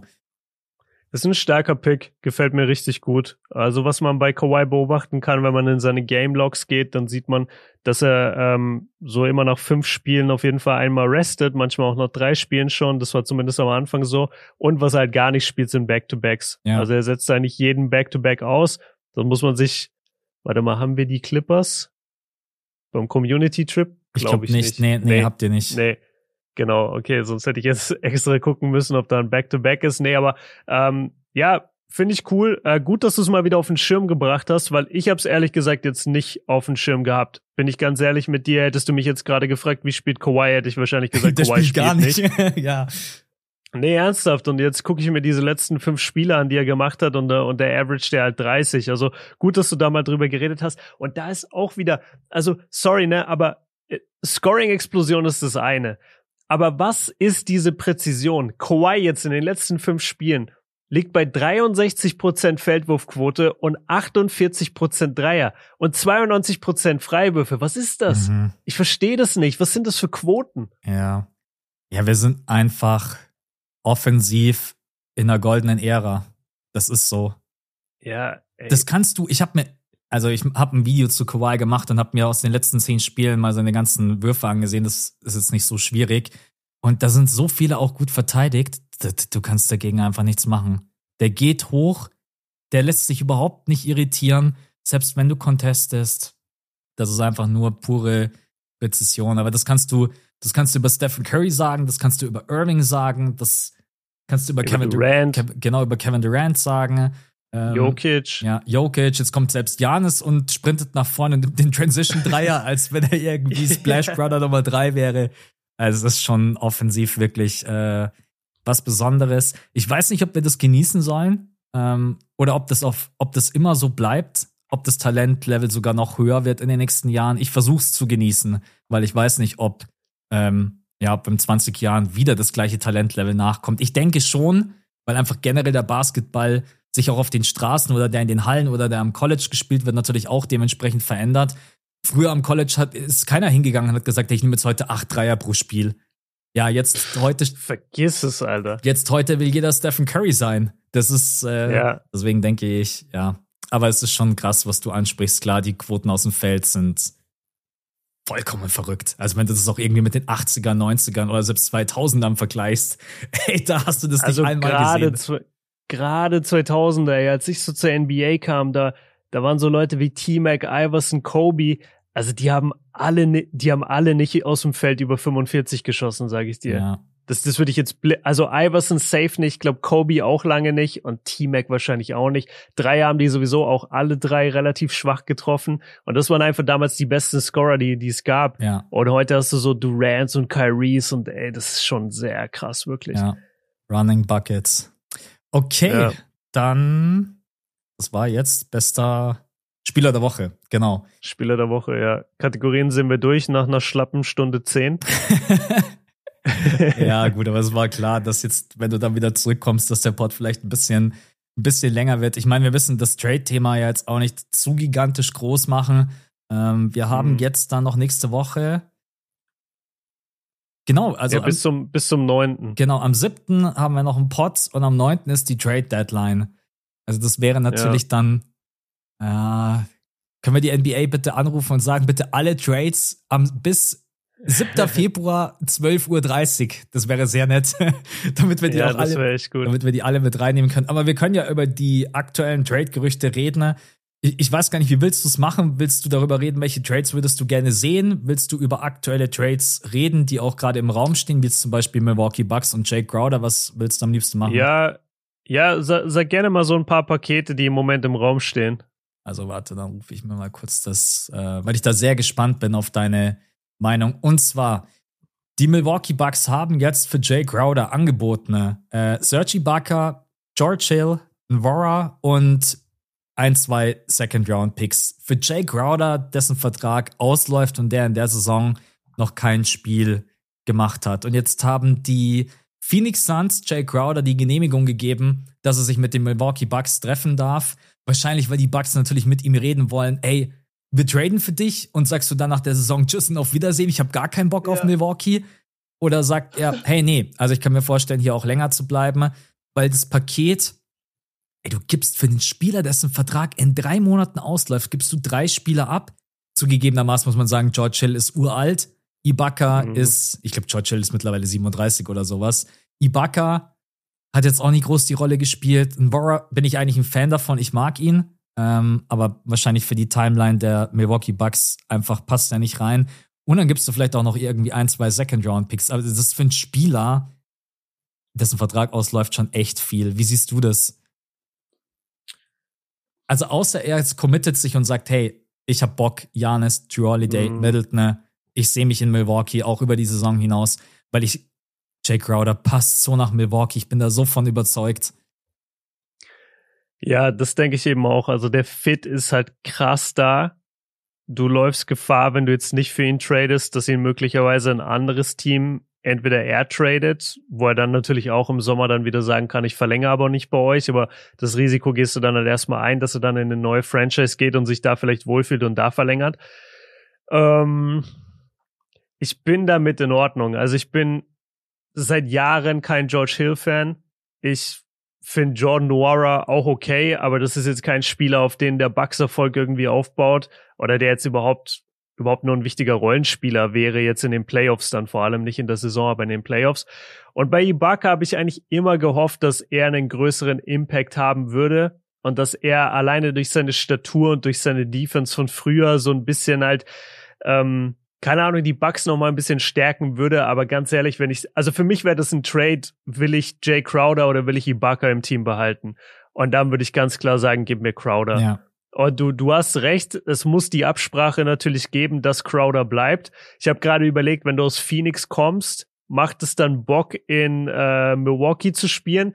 Er hat aber auch in seiner Saison, in seiner Karriere hat er aber auch schon in Utah gespielt, also er kennt die Kälte.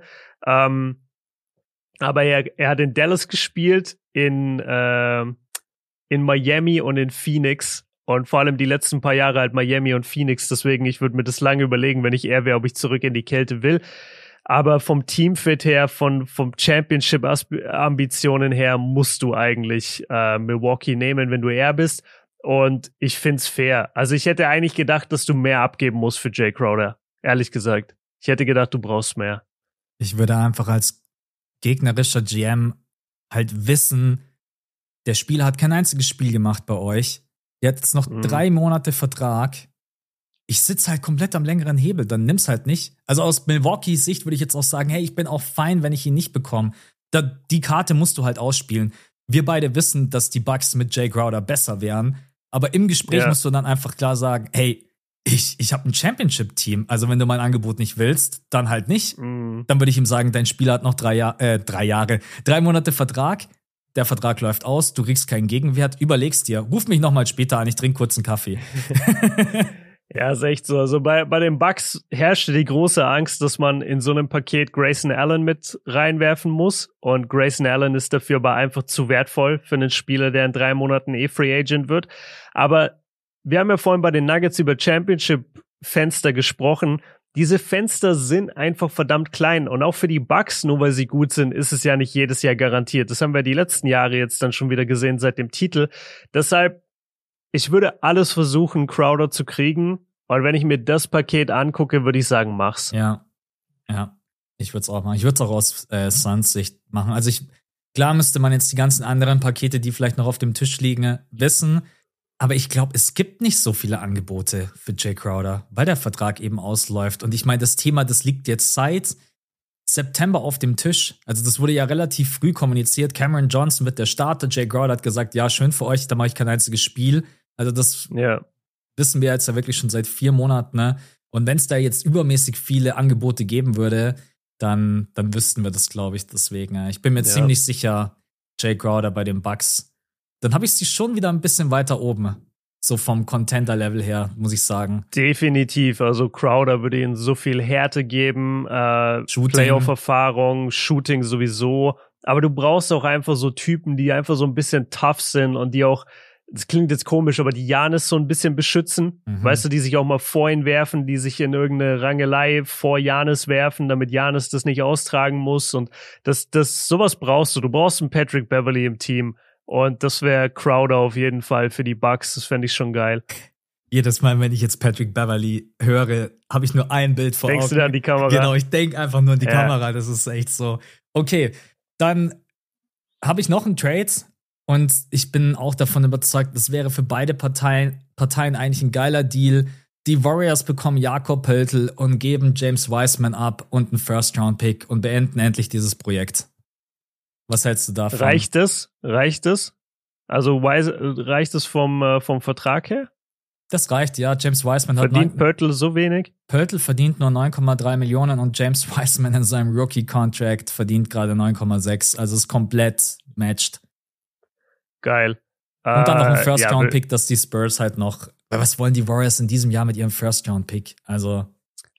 Würde ich, würde ich keine Sekunde überlegen, wenn der Deal auf dem Tisch liegt. Ja. Also Wiseman, das Projekt funktioniert einfach nicht bei dem fortgeschrittenen Playstyle der Warriors. Da, da brauchst du zu viel Basketball-IQ. Der Junge hat nicht mal am College Basketball gespielt. Der ist einfach ein einziger Rohdiamant. Werf den in ein junges Team, lass den sich da entwickeln, lass den da richtig Basketball spielen lernen und nicht bei den Warriors, wo du mit fucking Steph Curry auf dem Feld stehst, der einfach einer der vermutlich zehn besten Spieler aller Zeiten ist und natürlich das auch irgendwie fordert von seinem System, dass die funktionieren.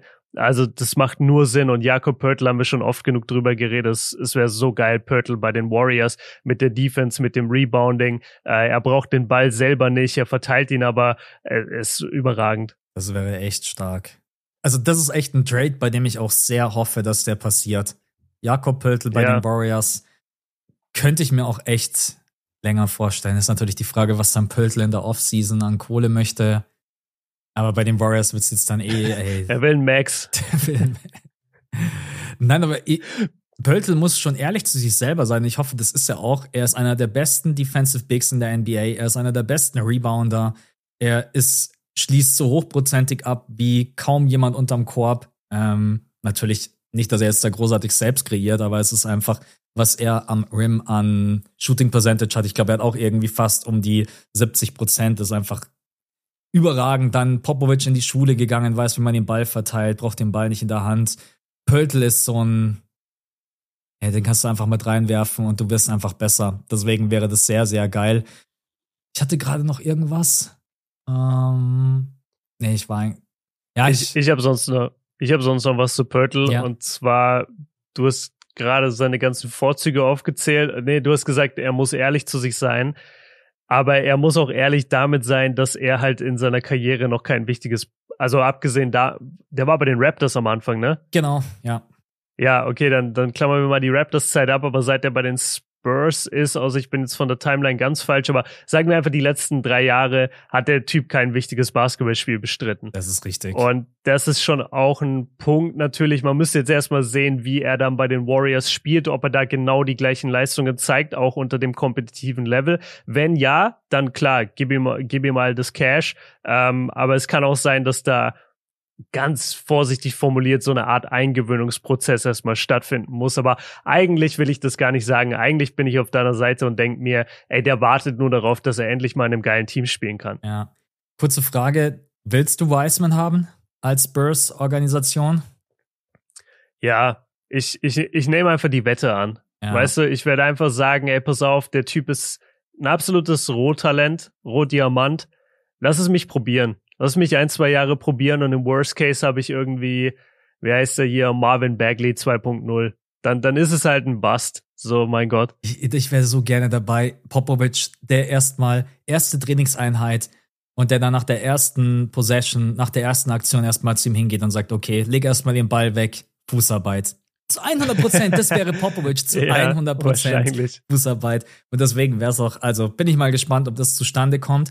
Ich habe noch einen weiteren Big für dich. Und zwar, es gibt gerade sehr, sehr laute Gerüchte, dass die Clippers Hartenstein zurück möchten. Der ja bei den New York Knicks überhaupt nicht funktioniert.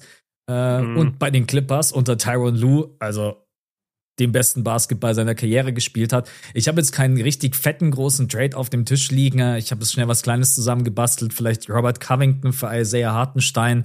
Äh, müsste ich da nochmal genauer reingehen ins Detail. Hartenstein bei den Clippers würde ich ehrlich gesagt schon auch fühlen, weil wir ja auch immer als Backup ähm, Miles Turner ins Gespräch gebracht haben. Das ist jetzt vom Tisch.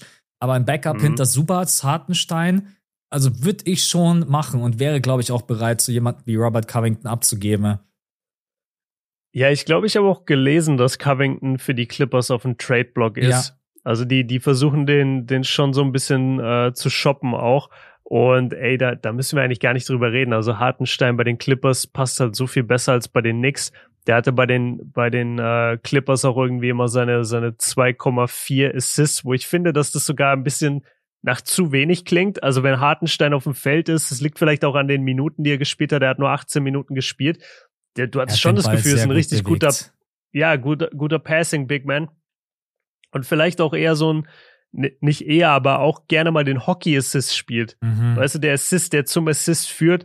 Ähm, ich ich fände super, gar keine Frage. Ich habe jetzt einfach nur nicht so sehr das Clippers, also ich habe das Clippers-Roster schon vor Augen. Ich habe nur nicht so viel Clippers-Spiele gesehen, deswegen überlege ich gerade insgesamt, wie die spielen. Aber ich, ich sehe da kein Problem mit es wäre halt, es wäre halt eigentlich perfekt für Isaiah, weil er ist zu den Knicks, um den größeren ja. Vertrag zu unterschreiben und wird dann sofort zurückgetradet, verdient die, also verdient mehr Kohle, als die Clippers ihm zahlen wollten und spielt dann wieder bei den Clippers. Das ja. ist eigentlich perfekt. Er könnte auch danach sagen, so, so, macht man das, Leute. Den großen Vertrag unterschreiben ja. und dann geht's wieder ja, zurück. Genau. Ich habe mir gerade noch mal seine Stats aufgerufen, also bei den Clippers war echt 8,3 Punkte, 63 Prozent aus dem Feld, er war ein sehr starker Offensiv-Rebounder, besonders auf die Minuten gerechnet, 1,7 Offensiv-Rebounds auf 18 Minuten.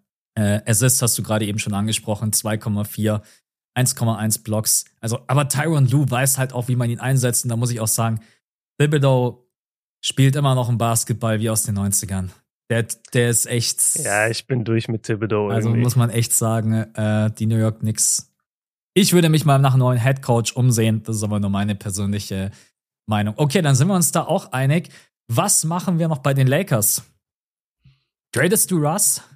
Das ist ein sehr, Ich habe vorhin einen Tweet gelesen, ich, die Quelle, ich nimmt sie jetzt nicht für voll, die gemeint hat, dass die Lakers Zweifel daran haben, ob Russ in den Playoffs äh, spielbar ist. So, das klingt schon so ein bisschen oh. so, als, äh, okay, es war ganz geil, dass du gerade eben jedes Spiel am Start bist, dass du durchpowerst und auch als Six Man echt gut funktionierst. Aber in den Playoffs, wenn wir ein geiles Paket bekommen, dann äh, öffnen wir dir freundlich die Tür, danken dir für die schöne Zeit und mhm. nehmen dann das, was wir bekommen. Glaubst du, es gibt einen Rust Trade?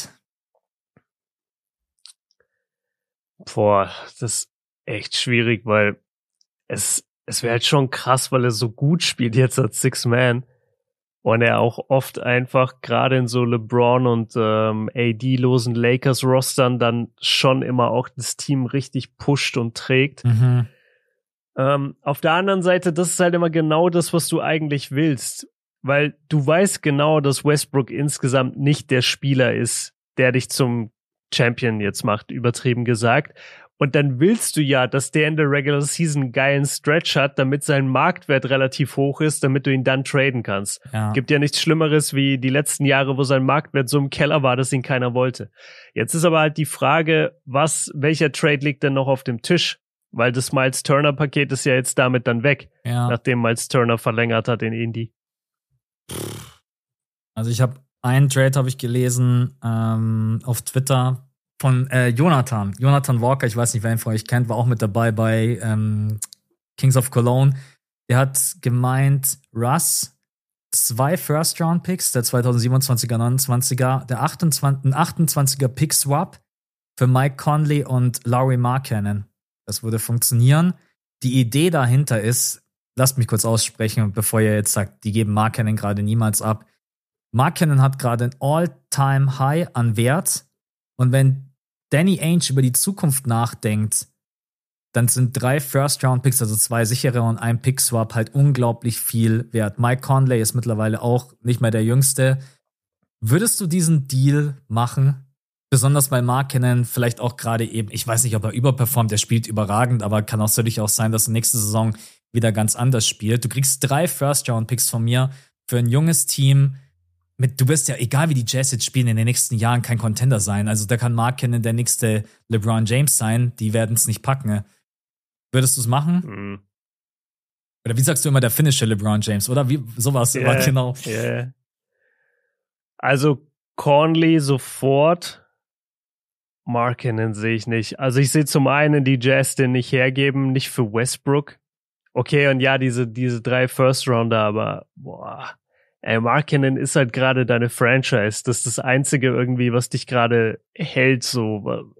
Nee, ist finde ich ganz schwierig. Aber was bringt es dir auf Platz 10 in der Western Conference rumzueiern? Und ich weiß gerade nicht, wo sie sind. Also, was bringt dir die Liebe und die Begeisterung für Mark Cannon, außer dass es dich Geld kostet, du keine First-Round-Picks bekommst und genau auf Platz ja, gut, 10 aber, aber du, aber du bist ja, du bist ja auch schlecht mit Mark Cannon. Also du bist ja auch schlecht genug mit Markinen und sie haben ja mit allein Russ durch den bist Gobert. Du noch schlechter. Und dann kommen wir wieder zum Thema ja, Wemby. Das stimmt. Und dann kommst du zum Thema, Boah. wenn jemand Wemby picken sollte, ich baller dir sechs, sieben First-Round-Picks auf den Tisch. Aber, Alter, ich, aber, jetzt geht's aber, rein aber jetzt, aber jetzt, aber jetzt die Frage, wie passt denn Markinen bei den Lakers? Siehst du das? Weil also sind eher LeBron und AD sich da nicht ein bisschen im Weg? Also Markinen spielt doch nicht die drei. Markinen ist doch auch mehr in Richtung vier oft unterwegs. Und da steht ja LeBron ja, schon. Ja, ist ein guter Punkt. Ähm, vor allen Dingen jetzt auch nach der Verpflichtung oder Verpflichtung. Genau, von, Rui, Rui hast du ja auch genau, noch. Genau, richtig. Da müsste Hachimura quasi von der Bank kommen. Mike Conley als, also Mike Conley als äh, Ballhändler wäre echt überragend, weil ihn das einfach unglaublich gut täte. Mm, was ist denn eigentlich mit den Raptors? Warum, warum, wenn, wenn Fred Van Vliet angeboten wird, warum machen sie dann nicht einen Move äh, für Freddy? Ja. Und wie sieht dein Paket da aus? Genau das gleiche, was ich gerade gesagt habe. Russ ja. und drei First-Round-Picks. Ja, okay, und dann, und dann würde ich aber gucken, weil, weil ich würde halt jemand holen, ich, ich finde halt Markinen ist zu sehr, hat zu viele Star-Qualitäten, als dass der sich dann so als dritte, vierte Option unterordnet. Mhm. Ähm, deswegen, wie, wie wär's denn, wenn du irgendwie Fred Van Vliet holst und dann, weiß ich nicht, irgendwie einen, äh, einen Gary Trent oder so noch mit reinwirfst? Würde das vielleicht passen? Van Vliet, Gary Trent für Russ und drei First-Round-Picks. Ja, ich weiß nicht, ob die Raptors das machen, ich das ist ihm wahrscheinlich ich, zu wenig. Als Raptors würde ich sagen, ey, ruf mich nie wieder an, Mann. Wenn du mich nochmal anrufst, ja. ruf ich die Polizei. Äh, also Van Vliet alleine würde nicht gehen, das ist schon mal ein guter Punkt. Der verdient nur 21,2 Millionen und Russ verdient äh, gefühlt 100 Millionen. Also müsste man ja. tatsächlich Gary Trent Jr. da irgendwie mit integrieren. Ich schaue jetzt gerade mal, was der für eine Vertragslaufzeit hat.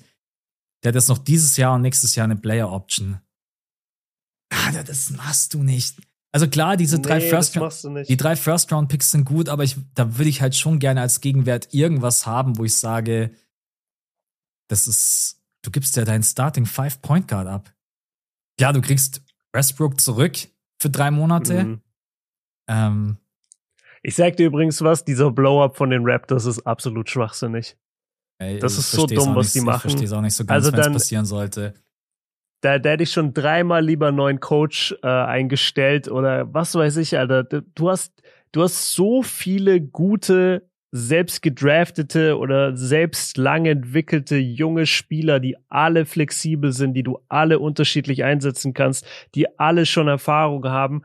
Und was machen sie? Sie sagen, nee, wir machen Ausverkauf und wir bauen um Scotty Barnes neu auf, neu um. Mhm. Also sel selbst Siakam soll, soll äh, in Trade-Gesprächen mit gewesen sein. Alle Spieler Außer außer, Scotty Barnes, außer, ja. außer Scotty Barnes. Was ist denn das? Du hast mit, du hast mit Siakam einen, was ist der, 26, 28? Hast du einen All-Star, den du selber gedraftet hast, der spielt die beste Saison seiner Karriere und die sagen, ja, nee, wir wollen den Rebuild. Mhm. Bin gerade mal überlegt, ich bin gerade mal kurz weg von den Lakers und habe überlegt, was man für fünf Lied noch machen könnte. Weil ja Mhm. auch wir fallen ganz kurz über die Clippers und ich habe die Pelicans ins Gespräch gebracht. Ich gerade jetzt gerade Pelicans sind auch heißer ich habe Kandidat. gerade Ja. mal kurz ein Paket gebastelt aus Devonta Graham, Jackson Hayes, Kira Lewis Jr. und ein Pick. Devonta Graham hat noch drei Jahre Vertrag, das ist zumindest ein Point Guard im Return. Jackson Hayes Das ist mir aber auch zu wenig. Ja, Van Vliet ist so ein unglaublich Also ich guter, brauch- underrateder Spieler. Das ist. Ich brauche einen der drei großen, also der drei großen Jungen. Ich, ich brauche hier Ja. Murphy oder ich brauche Dyson oder ich brauche. Äh, Ach, so meinst wer ist der du. dritte? Ich habe gerade gedacht, du der willst Dritte, einen der der drei großen Brandon Ingram Nein, nein, nein, nein, nein, aber ein, warte mal, wer ist es denn? Es ist äh, hier Trey Murphy, es ist Dyson Daniels Herb und wer meine ich noch? Herb Jones. Herb Jones, genau. Ein, einen von den dreien musst du da reinwerfen, sonst macht Toronto das nicht. Ja, da gebe ich dir vielleicht, gebe ich dir vielleicht Dre Murphy, aber Dyson Daniels Ja, und. Herb Jones. Nein, nein, nein, nein, nein. Also, also du gibst Trey Murphy und die anderen beiden behältst du. Genau, genau, genau. Ja, Ja, ja, okay. Das klang so, als würdest du die alle hergeben. Nein, oh mein Gott, Alter. Der Ja. GM hat direkt gefeuert. jetzt. Ja. Ja, es ist echt schwierig. Also da, ich bin super gespannt. Van Vliet, es ist einfach ein guter Spieler. Er hat auch noch jetzt mit, warte, ich schau gerade mal kurz nach. Zwei Jahre hat er noch Vertrag. Ich habe gerade nach- nachgeschaut. OG hat jetzt noch dieses Jahr und dann noch zwei Jahre drauf. Also das ist auf jeden Fall auch noch akzeptabel. Da kannst du ordentlich was verlangen. Oh mein Gott. Willst du mich verarschen? Van Vliet, das ist sein letztes Vertragsjahr und er hat eine Player Option im Sommer. Das heißt, du hast das Risiko, dass du für ihn tradest und er lehnt ab. ja, aber der lehnt ja so eine Player Option nicht ab. Natürlich lehnt er die ab. Warum sollte der keinen größeren Vertrag bekommen als 22 Millionen? Ähm, weil, und da, das wollte ich jetzt sowieso langsam mal einwerfen, also Jetzt kommt der Fred Moment, auf den der Björn die ganze Zeit gewartet hat. äh, nein, gar nicht so krass, aber also Fred Van Vliet schön und gut, aber es, es bleibt Fred Van Vliet. Also das ist jetzt, das ist so ein Borderline All-Star Guard. So ein Typ, der das All-Star Game jedes Jahr nicht packt. Mhm. Van Vliet Ne, wir, wir sprechen hier nicht von Kyrie Irving oder so. bei den Verträgen, die zuletzt vergeben wurden. Van Vliet bekommt, lege ich heute meine Hand für ins Feuer, über 30 Millionen. Der kriegt einen Vertrag über 30 Millionen. Wenn du dir anschaust, was Der ist- andere Point Der Guards ist, der ist undersized, der ist undersized, der ist 28, dann 29 Jahre alt und der schießt aktuell 39 Prozent aus dem Feld und hat die letzten drei Jahre 39 Prozent aus dem Feld geworfen. Ja, das ist echt sein größtes Problem, das Finish am Korb, auch weil er so klein ist.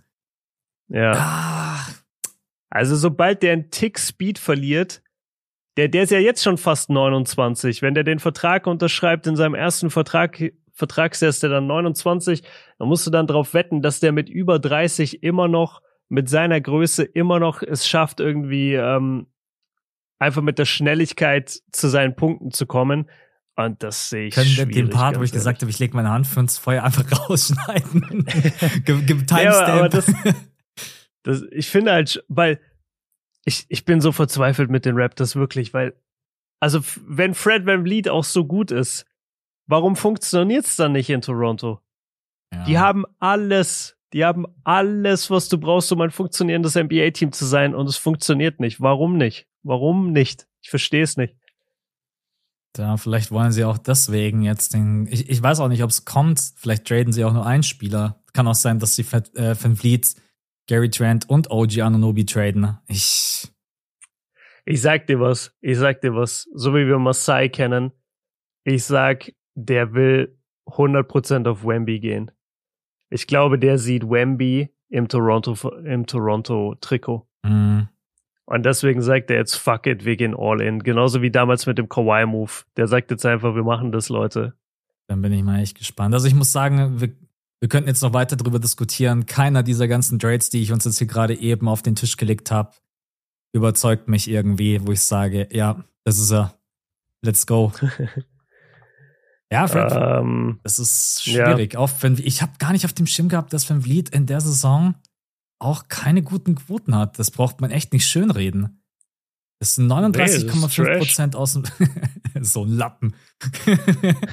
unser, neue, unser, neues Lieblingswort. Der, ja, ist echt schwierig. Also er bringt natürlich mehr mit als Scoring, das muss man auch klar sagen. 6,5 Assists, er ist auch ein guter, ein guter Aufbauspieler, aber es ist halt kein überragender Aufbauspieler. Du hast gerade eben gesagt, er ist undersized, er ist jetzt auch kein Verteidiger, den du in jedem Matchup spielen kannst. Ja, schon schwierig. Ja. ja. Ey, anderes Thema kurz. Wir haben jetzt über den Raptors-Ausverkauf gesprochen. Es gibt ja eigentlich auch den Ausverkauf bei den Jazz. Ähm, und wir haben über Markinen geredet und über Conley. Du hast ja auch Leute wie Kelly Olynyk, Malik Beasley, Jordan Clarkson. Und einen Name, den ich bisher auch auf ein paar Trade-Seiten gelesen habe, wo ich mir denke, no way, die behalten den, ist Jared Vanderbilt. Nein. Glaubst du, die bieten den an? Nein. Nee, oder? Glaube ich. Also das der passt in die Timeline. Der verdient vier Millionen, vor allen Dingen, der verdient vier Millionen. Was willst du denn für den Gegenwert bekommen, der das ähm, ausgleicht? Ja, verstehe ich also auch nicht. Vanderbilt würde ich auf gar keinen Fall abgeben. 24 Jahre alt, unglaublich talentierter Spieler, passt in die, passt in den Neuaufbau der Jazz, auch wenn der jetzt vielleicht gerade so ein bisschen verzögert ist, weil die Saison jetzt besser lief als eigentlich angenommen. Nee, würde ich nicht. Also ich sehe Rudy Gay auf dem Trade-Block, ich sehe Kelly Olynyk auf dem Trade-Block, Jordan Clarkson, ähm, auch Mike Conley nach wie vor. Mark Cannon, wie gesagt, für das, was er gerade eben spielt. Wahrscheinlich nicht, aber nee, Vanderbilt nicht. Kann ich. Ich sehe ich sehe Rudy Gay im Altersheim. ich sehe Rudy Gay nächstes Jahr retired. Ja, wie alt ist denn Rudy Gay? 36? 37 fast. 36 und 176 Tage. Und der hat nächstes Jahr noch eine Player Option. Macht, macht vier Punkte gerade aktuell im Schnitt. Also das ist nicht mehr der Rudy Gay von früher. Nee, nee, da tradet auch keiner wirklich mehr für ihn. Den, für den traden nicht mal die Lakers. Also das ist äh ja, wart's ab, wart's ab, unterschätzt die Lakers nicht. Ja, ich meine, ja, aber, Patrick ey. Beverly haben sie ja auch, muss man auch sagen. Es muss ja nicht mal unbedingt Russ sein, aber du bist ja ein Patrick Beverly äh, Fan Du sagst ja. Ja, ich, ich bin ein Believer. Ich, ich glaube, du brauchst so einen Spinner wie ihn.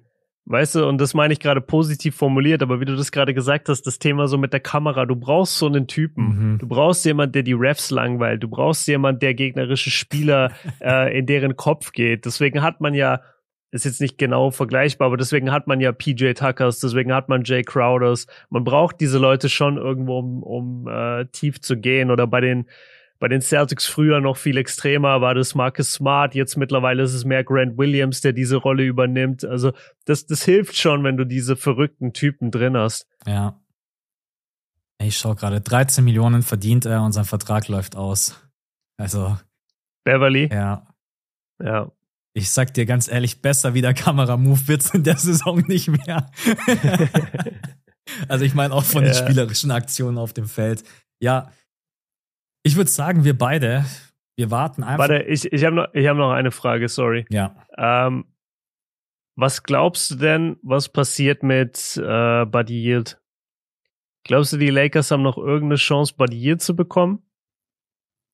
Also ich schau kurz nach, was Buddy Yield verdient. Der hat nämlich gar keinen so kleinen Vertrag. Ich glaube, der verdient auch so 18 Millionen. Verdient er nicht so, ich wollte sagen, so 20?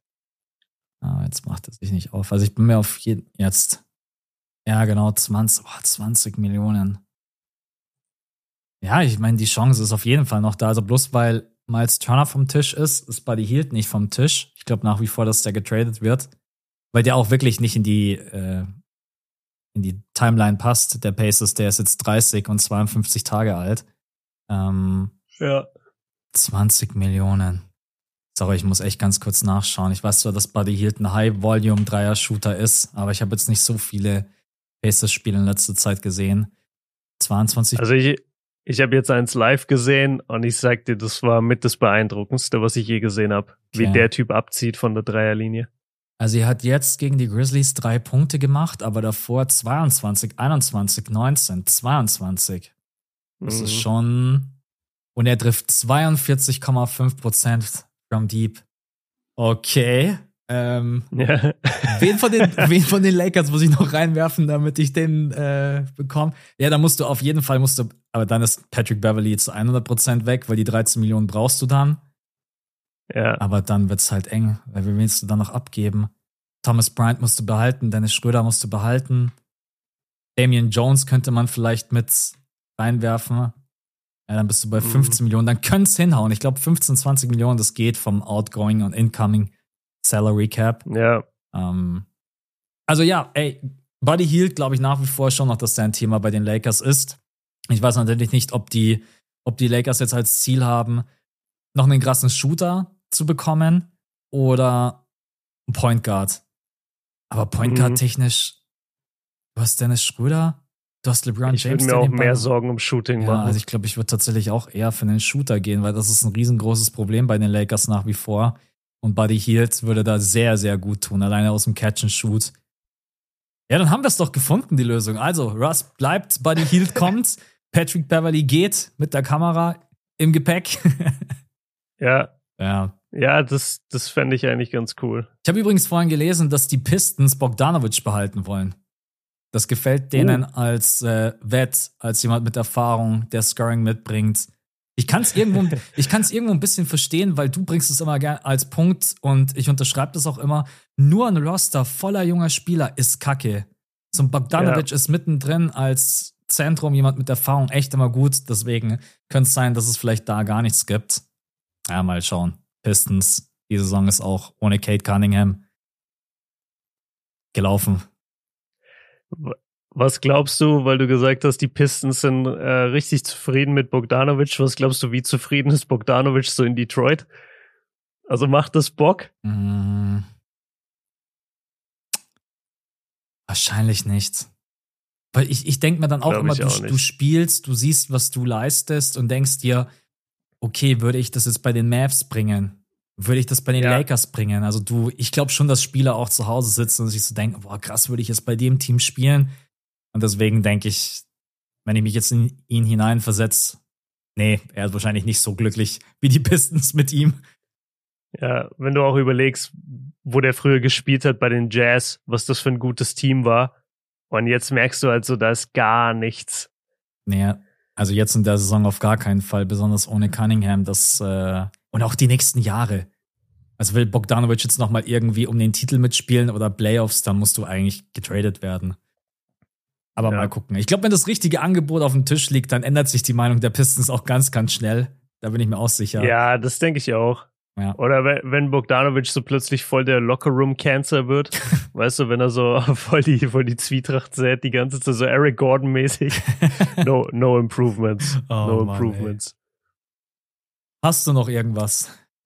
Äh, nee, ich habe nur einen Hinweis und zwar, Leute, wir haben äh, ja schon am Anfang der Folge kurz über Patreon gesprochen und diese Woche ist es so, dass wir noch eine große Fragerunde haben, direkt jetzt nach diesem Pod. Das heißt, wenn ihr dort Supporter seid, ähm, dann findet ihr jetzt auf jeden Fall als zweiten Post auch noch auf der Seite die Fragerunde. Ähm, vielleicht auch für euch jetzt kleinen Anreiz, wenn ihr schon länger überlegt, ey, habt mir das schon öfter überlegt, den Support bei Patreon, dann könntet ihr das jetzt machen, denn da ist jetzt, wie gesagt, noch eine zusätzliche Fragerunde, die Max und ich noch aufnehmen. Und jeden Sonntag bekommt ihr dort auch eine zusätzliche Folge. Genau. So, dementsprechend würde ich sagen, nachdem wir eine Stunde 45 also der hat. Das ist echt lang, ey. Gehen. Wenn wir immer so eine Stunde 20, Stunde 30 haben, ist es eigentlich ganz, immer ganz entspannt. Ja. Aber jetzt heute war es. Auch oft Stunde 15. Ja. Also das, äh, aber ich meine, es gibt auch einige da draußen, die sagen, ey, Jungs, umso länger, umso besser. Dementsprechend ist es, glaube ich, für einige heute auch Man könnte das jetzt auch zweideutig sehen. Man könnte äh, das jetzt ganz schön klippen. Äh, aber aber es hört eh keiner mehr zu, jetzt bei einer Stunde 45. Nee, dann sind wir für heute äh, durch. Sehr, sehr geiler Pod. Vielen, vielen Dank für deine ganzen Eindrücke aus Orlando und auch diese Insights äh, aus der Kabine. Ich meine, das erfährt man ja wirklich bloß, wenn man mit dir so äh, persönlich spricht. Geht's mal davon aus, du hast in der Ka äh, Kabine jetzt nicht die Vlogcam ausgepackt. ich war kurz davor, ich war kurz davor, so, ey Paolo, komm mal her. Ja, genau. Mach ich beim nächsten Mal. Ansonsten äh, genau, All-Star Snaps, Trades. Wir halten euch auf dem Laufenden und am Sonntag sollte es dann irgendwelche Trades geben, diskutieren wir das. Das ist dann der fünfte. Der Pod kommt da meistens so Vormittag, Mittag und dann nächste Woche, ja, Trade Deadline, siebter, nehmen wir auf für euch. Wenn bis dahin nichts passiert ist, dann ganz ehrlich, NBA rutscht mir den Buckel runter. Bis dahin muss irgendwas passiert sein. Äh, da bin ich ja. zu 100% von überzeugt.